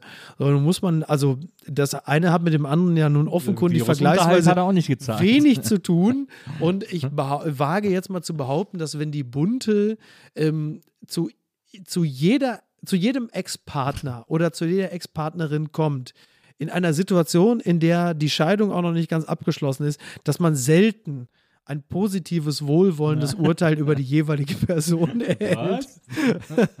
Und da muss man auch sagen, okay, das ey. Aber das wird dann selbst von, von geistig einigermaßen gesunden Leuten angeführt, die sagen, ja, da brauchen wir gar nicht, kommen wir nicht mit Lauterbach. Jetzt guck doch mal, was die Ex-Frau vom Lauterbach in der Bunten gesagt Ja. hat. Sie, ach so, ja, dann, das ist natürlich richtig. Das ist klar. Ja. Ähm, bevor wir zum Ende kommen, ich könnte wirklich hier noch Stunden mit dir über verschiedene Themen. Ich habe so viel aufgeschrieben und fast nichts, äh, über fast nichts davon haben wir, haben wir gesprochen, was ich aber ganz toll finde, was auch bedeutet, dass du unbedingt wiederkommen musst. Das mache ich sehr gerne. Ähm, aber eine Sache gibt es noch, die ich dringend mit dir besprechen Ja. muss. Wir haben uns da auch schon ein paar Mal getroffen. Menschen, die im Fernsehen arbeiten, Menschen, die eine gewisse Prominenz haben, äh, die nicht die Top-Prominenz, aber so unser Level Ja. an Prominenz. Ja. Also du bist ja auch mittlerweile so deutlich prominenter Krauter, als ich, so aber Krauter so dieses, wie ich. So. genau, ja. so dieses, dieses Level ja. Ähm, gehen alle immer, wenn sie in Köln beruflich zu tun haben und in Köln nicht leben, ins Hotel Savoy. Alle. Ja, Alle. ja, ja. Alle, alle, alle. Ja, das stimmt. Es ist auch, man wird auch von Produktionen gar nicht mehr gefragt, welches Hotel man will. Wenn man, wenn man für eine Ja. Produktion eingeladen wird in Köln, wird man automatisch ins Savoy gebucht, weil die das anders stimmt. Gutes tun Das ist richtig. Ja. Ich verstehe bis heute nicht, warum. Die Zimmer im Savoy, das kann man sich nicht vorstellen, wenn man nicht einmal drin gestanden hat. Ja, Das ist wirklich puffschick. das stimmt. Ähm, also wirklich, wo man wirklich, das tut Ja, das sieht so aus, als bist du in das Gehirn von Tommy Gottschalk eingestiegen. so Being John Malkovich, aber dann so in der Hotelvariante. Ja, Being Gottschalk, Tommy Gottschalk, Gottschalk. Gottschalk, Ja, Gottschalk. immer lieber hier. Das ist, das ist mein Wohnzimmer. Hier hängt die Marlene Dietrich. Da kommt aber das 2x1 Pop-Art-Bild von mir hin. So, ähm, ja. Ich verstehe es nicht. Ich, Ja. Also äh, klar, alle sind in der Bar, deswegen gehen alle hin, weil sich da alles an der Bar trifft, aber Ja, das ist so ein Automatismus, glaube ich. Ne? Also in meinem, in meinem Falle hat es damit zu tun, ähm, bei mir ist das ja mittlerweile auch schon so das 20. Jahr wahrscheinlich, dass ich da bin, ja. ähm, weil die, also ich finde die Einrichtung tatsächlich auch wirklich, also sie, sie ist, also es gibt keine Kongruenz mit dem, wie ich mich zu Hause einrichte. Es gibt ja sogar. Es gibt auch nichts, was ich mitnehme. Ich würde nichts klauen. Äh, es also gibt ja sogar auf der Rückseite vom Savoy am Eigelstein. ja, Äh, haben die Shop. ja sogar einen Shop. ja. Ja, ja, ja, das ist richtig. Das ist richtig. Das ist absolut richtig. Also es wäre wirklich, aber du kannst, also du musst dir keine Sorgen machen. Ich würde nichts mitnehmen. Ja. Also die müssen wirklich, ich bin da, also den Pfad der Legalität werde ich dort nie verlassen. Ähm, gleichwohl ja. Sind das fantastische Hoteliers, die, ähm, also die Familie Ragge, die das Hotel ja führt, inklusive äh, des, des Personals, die dort auch schon lange sind, Mhm. Ja. auch ein wichtiger Faktor, Ja. sind, ähm, die, die beherrschen die Hotellerie aus dem FF, die sind fantastische Gastgeber, die kümmern sich, die wissen über dich Bescheid, die wissen wahrscheinlich auch über deine Familienverhältnisse Bescheid, die wissen auch, wann deine Tochter Geburtstag hat, die kümmern sich, du fühlst dich da gut aufgehoben und viele dieser Nomaden, noch mehr als ich, brauchen ja auch so eine Art familiären Halt. Ich brauche den gar nicht zwingend, aber ich werde natürlich auch gerne freundlich behandelt Ja, ja. und habe auch nicht ungern das Gefühl, man weiß, wer du bist. Jetzt nicht im Sinne von äh, Autogrammkarte, man weiß, wer du bist, aber die erkennen dich wieder. Die sagen, schön, dass sie wieder da sind. Ja, ja. So, und äh, ich glaube, das ist für viele wahnsinnig wichtig, sich bei dieser Ersatzfamilie gut aufgehoben zu fühlen. Die wissen, was du trinkst, die wissen, was dich persönlich umtreibt, die haben vielleicht auch mal was gesehen, was du machst. Hey, Mensch, der Herr Dingenskirchen, dieser Tatort war ja ganz toll. Herr Liefers, jetzt machen Sie sich keinen Kopf. Nächste Woche ist das vorbei. Nein, nein, lassen Sie mich, lassen Sie mich. Sie wollen mich auch chippen. Jetzt gehen Sie mal auf Ihr Zimmer. So, so halt. Naja, und, ähm, und ich glaube, das ist einfach ein ganz ausschlaggebender Faktor. Ne? Die, die lassen auch mal in Anführungsstrichen fünf gerade sein. Also jetzt nicht im Sinne von, äh, wo sollen wir die Prostituierte verscharren, sondern im Sinne von, ja, sind Sie, Herr Polak, Sie sind jetzt mit Hund da, komm, scheiß drauf. So. Und ähm, ich glaube, das spielt eine riesige Rolle, dass man sich dort einfach ähm, gut aufgehoben fühlt, dass die sich kümmern, so, dass sie sich auch für dich interessieren. Ich glaube, es ist für für Prominente, die dann da halt Tatortkommissare Wilsberg, was weiß ich, wer da alles rumhängt, ist das wahnsinnig wichtig, so, so auch gepampert zu werden. Und ich glaube, das ist der entscheidende Faktor, warum so viele da hingehen. Plus, Dass es direkt am Bahnhof liegt. Das ist für mich wirklich, also für mich zählen, ähm, also abgesehen davon, dass ich auch gerne nett behandelt werde, Ja. ist für mich wahnsinnig wichtig. A, es liegt am Bahnhof. Das ist natürlich super praktisch, weil ich immer mit der Bahn fahre. Ja. Und ähm, vor allen Dingen, ich bin in der Nähe des Rheins. Ich suche meine Hotels ja immer so, immer mittig, immer an Wassernähe. Verstehe. Weil wegen Joggen gehen und Ja, so oder ja. halt in München auch an der Isar entlang spazieren. Und das äh, spielt eine riesige Rolle. Und ähm, das ist dann, äh, und natürlich in Kombination mit der Hotelbar, weil halt einfach ganz viele da sitzen und vielen es, glaube ich, auch wichtig ist, egal ob jetzt von Fremden oder von KollegInnen angesprochen zu werden. Ja. Für mich ist es nix. Ich habe gern meine Ruhe. Ich gehe einfach lieber aufs Zimmer. Ja. Ähm, und will auch morgens eigentlich lieber meine Ruhe haben. Das hast du im Savoy natürlich nie. Also du wirst ja zu 95 Prozent von Leuten angesprochen, ähm, wo du sagst, ja, äh, ich wusste gar nicht, dass du aus dem Container schon wieder raus bist. Das sind ja alles nette Leute, so ja. ist es ja nicht, aber Witz hat, ich, ich habe einfach echt lieber meine Ruhe. Dafür ist das Hotel eigentlich denkbar falsch. Und in anderen Städten, beispielsweise in München, ähm, wo ich wahnsinnig gerne bin, da bin ich ja im Hotel Olympic und Mhm. das ist natürlich genau das Gegenteil davon. Auch, also insofern auch, Auch so ein Klassiker. gleich, auch ein Klassiker. Ist, glaube ich, ne? Aber natürlich super old-fashioned, ne? so Ja. mit schönen alten Pat Parkettboden. Dann hängen da oben Bilder von Sedelmeier und Helmut Fischer und Dietl und so an der Wand. Und das ist natürlich super old-fashioned, aber halt im Glockenbachviertel auch super zentral gelegen. Und ein so tolles Hotel, äh, ganz anders. Ist auch in dem Sinne kein Promi-Hotel, weil die keine Hotelbar haben, wo man die ganze ja, Zeit aber das steigen schon so die ganzen, die ganzen Leute Ja, auch immer viele. Schauspieler, ne? Naja, also genau. irgendwann hatte ich das Gefühl, als ich mal in den Frühstücksraum kam, war Oskar Röhler drauf und dran aufzuspringen und zu sagen, ach, bis ihm eingefallen ist, dass er mich gar nicht kennt. Aber er machte so einen leichten Satz. Ich, hab mal, ich war mal im Olympic, da war ich Anfang 20 ähm, mit meiner damaligen Freundin und dann ähm, sind wir irgendwie ins Bett gegangen und so und äh, ja, irgendwann lagen wir da und dann plötzlich raschelt's irgendwie und rüttelt's an der Tür Ja. und plötzlich steht ein Becker. nee, ein komplett ein dicker, komplett nackter Mann mitten im Zimmer bei uns und guckt sich so um. Und Okay. wir beide gucken uns so an. Achso, das heißt, die Tür war nicht abgeschlossen? ja, die, die ist nämlich mit Klinke da im Ja, ja, ja, Hotel. das die stimmt. Türen sind da alle mit Klinke. Ja, das wir stimmt. vergessen abzuschließen. Ja. Der stand mitten im Zimmer, hat sich umgeguckt und dann ist er erstmal aufs Klo gegangen. Ach, das auch noch. Ja, ja. Und dann kam er wieder raus, hat wieder geguckt und ich dann so, du, ich glaube, du bist hier falsch. Ja. Und der so, ich sag, ja, du bist in unserem Zimmer. Boah. Und dann ist er einfach wieder gegangen. Das war fast so eine Jurassic Ja, Park-Situation. Das, das Krasse ist vor allem, dass wir haben dann wirklich tagelang darüber nachgedacht, dass der dann einfach halt nur die ganze Nacht nackt über den Hotelflur gelaufen ist, bis er Vermutlich. irgendwann mal in seinem Zimmer gelandet ja, ist. Jahre später hat er unter dem Namen Oliver Polak mit mir das Lachen der anderen gedreht. Das war, äh, das war Hotel Olympic. Ich finde, ich gehe in Köln mittlerweile sehr gerne ins äh, Circle. Das finde ich. 25 äh, auch- aus, das ja. ist, ja, das, Ja, da, da sehr ich, charmante Ja, äh. Führung, Rezeptionsführung auch und so. ja, das stimmt, das ist ein Aber da gibt es halt natürlich auch keine Bar. Aber da ist man mitten im Friesenviertel. Gibt es da keine Bar? Nee, ne? Ja, die haben oben das, die haben ja das Nulas, heißt Ja. ja. glaube ich, ne, sehr, sehr lecker. Ja, sehr gut. Das ist doch, ist doch, ein, äh, ist doch das Ding jetzt hier, das Neni, ne? Neni, genau. Neni, ja, genau, Neni, ja, ja, genau, klar. Ja. super Essen. Und dann hat man aber halt gleich Friesenviertel, also hat man ja Pef, Ja, ja. Pefken und so, die ganzen Stimmt, guten Bars stimmt, alle vor der Tür. stimmt. Ja, das, das ist sehr gut. Also 25 Hours, da, da bin ich ganz gerne. Ich habe so bestimmte Faktoren, warum ich dann so ein Hotel gerne ansteuere. Also äh, das, das mag ich auch gerne. Ich äh, mag es vor allen Dingen so in den Frühlings- und Sommermonaten, weil du da oben bist auf so einer Art Dachterrasse. Das ist nett. Ist ja in Berlin genauso im Bikini. Ähm, und ich bin in Berlin immer ganz gerne ähm, unter anderem, also da gibt es noch zwei kurze, kurze Anekdoten. Ich bin auch ganz gerne im Hotel Zoe. Äh, das ist ja direkt hier große oder kleine große Präsidentenstraße. Ah, ja. Da, wo das Mont Bijou ist, was Ja. ich auch sehr mag, die Ecke, da hänge ich immer rum. Und im Zoe ist immer so, in den Sommermonaten, ich liebe es, weil die, äh, da wo ich bin auf der Etage, haben die so große Velux-Fenster, so in der Dachschräge, direkt über dem Bett. Ah, ja. Und wenn du Sommer hast, dann hast du natürlich sofort direkt diese frühlingshafte sommerliche Luft direkt Ja. über dem Bett.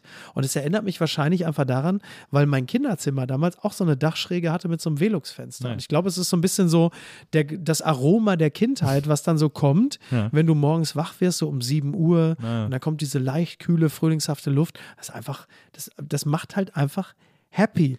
Ja, die, zirku die Luft zirkuliert auch durch so Dachfenster Ja. irgendwie sehr speziell sozusagen. Ja, total, Ja, ja. total. Und das andere, das war ganz gut. Ich war auch ganz gerne im Gorky Apartment. Ja.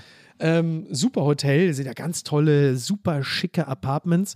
Äh, da war es halt nur so, da war ich bis vor einem Jahr oder anderthalb. Und dann irgendwann äh, postete äh, Niki, meine Frau, postete ein Foto aus diesem Apartment, äh, weil die hatten im Badezimmer, ein großes Badezimmer, ein riesen Badezimmer, wahrscheinlich 25 Quadratmeter, toller Boden, Badewanne mitten im Raum, Waschbecken, aber die, äh, die Toilette war vom Rest des Badezimmers nur unterteilt durch eine Glastür. Das heißt, du konntest von der Badewanne deinem Partner beim Scheißen zugucken.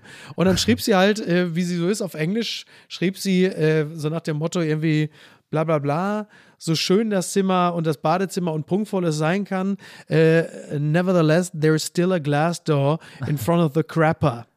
Und dann schrieb der Social, und das sind andere Leute als die unten an der Rezeption, weil die sind wahnsinnig nett und auch Ja. rührig, ganz tolle Leute, super nett.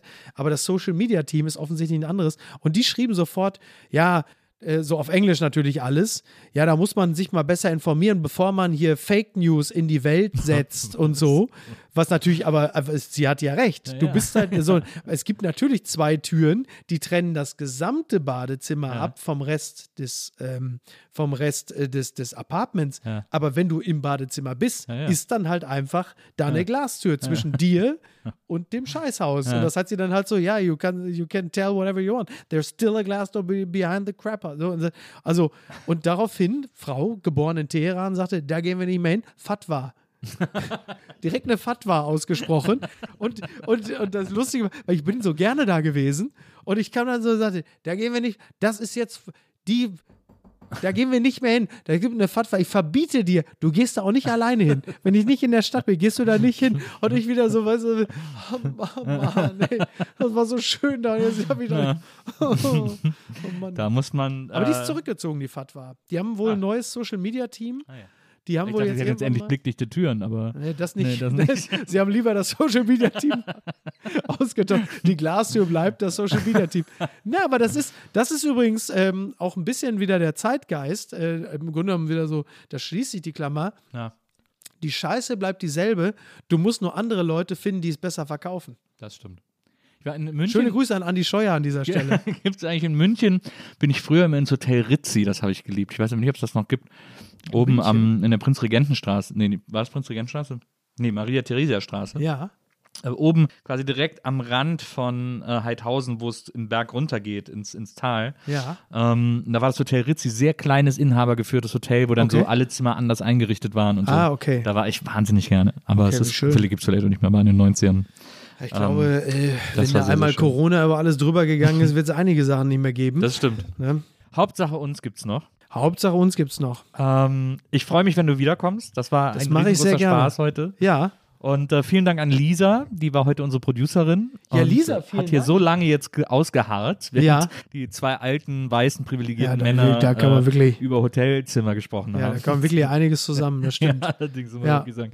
Aber ähm, es war ein ganz großes Fest mit dir, Micky. Es hat mich sehr gefreut. Vielen Dank für die Einladung. Sehr gerne. Der bin ich, der bin ich sehr gerne gefolgt. Ja, voll gut. Ich freue mich aufs nächste Mal. Ja, gerne. Und äh, liebe ZuhörerInnen, ich freue mich auch auf euch beim nächsten Mal hier bei der Nils Bokeberg Erfahrung. Bis dahin, macht's gut. Tschüss. Ciao. Die Nils Bokelberg Erfahrung. Von und mit Nils Bokelberg. Eine Produktion von Pool Artists. Team Wenzel Burmeier, Lisa Hertwig, Maria Lorenz Bokelberg, Frieda Morische und natürlich Nils Keep it true, I got problems.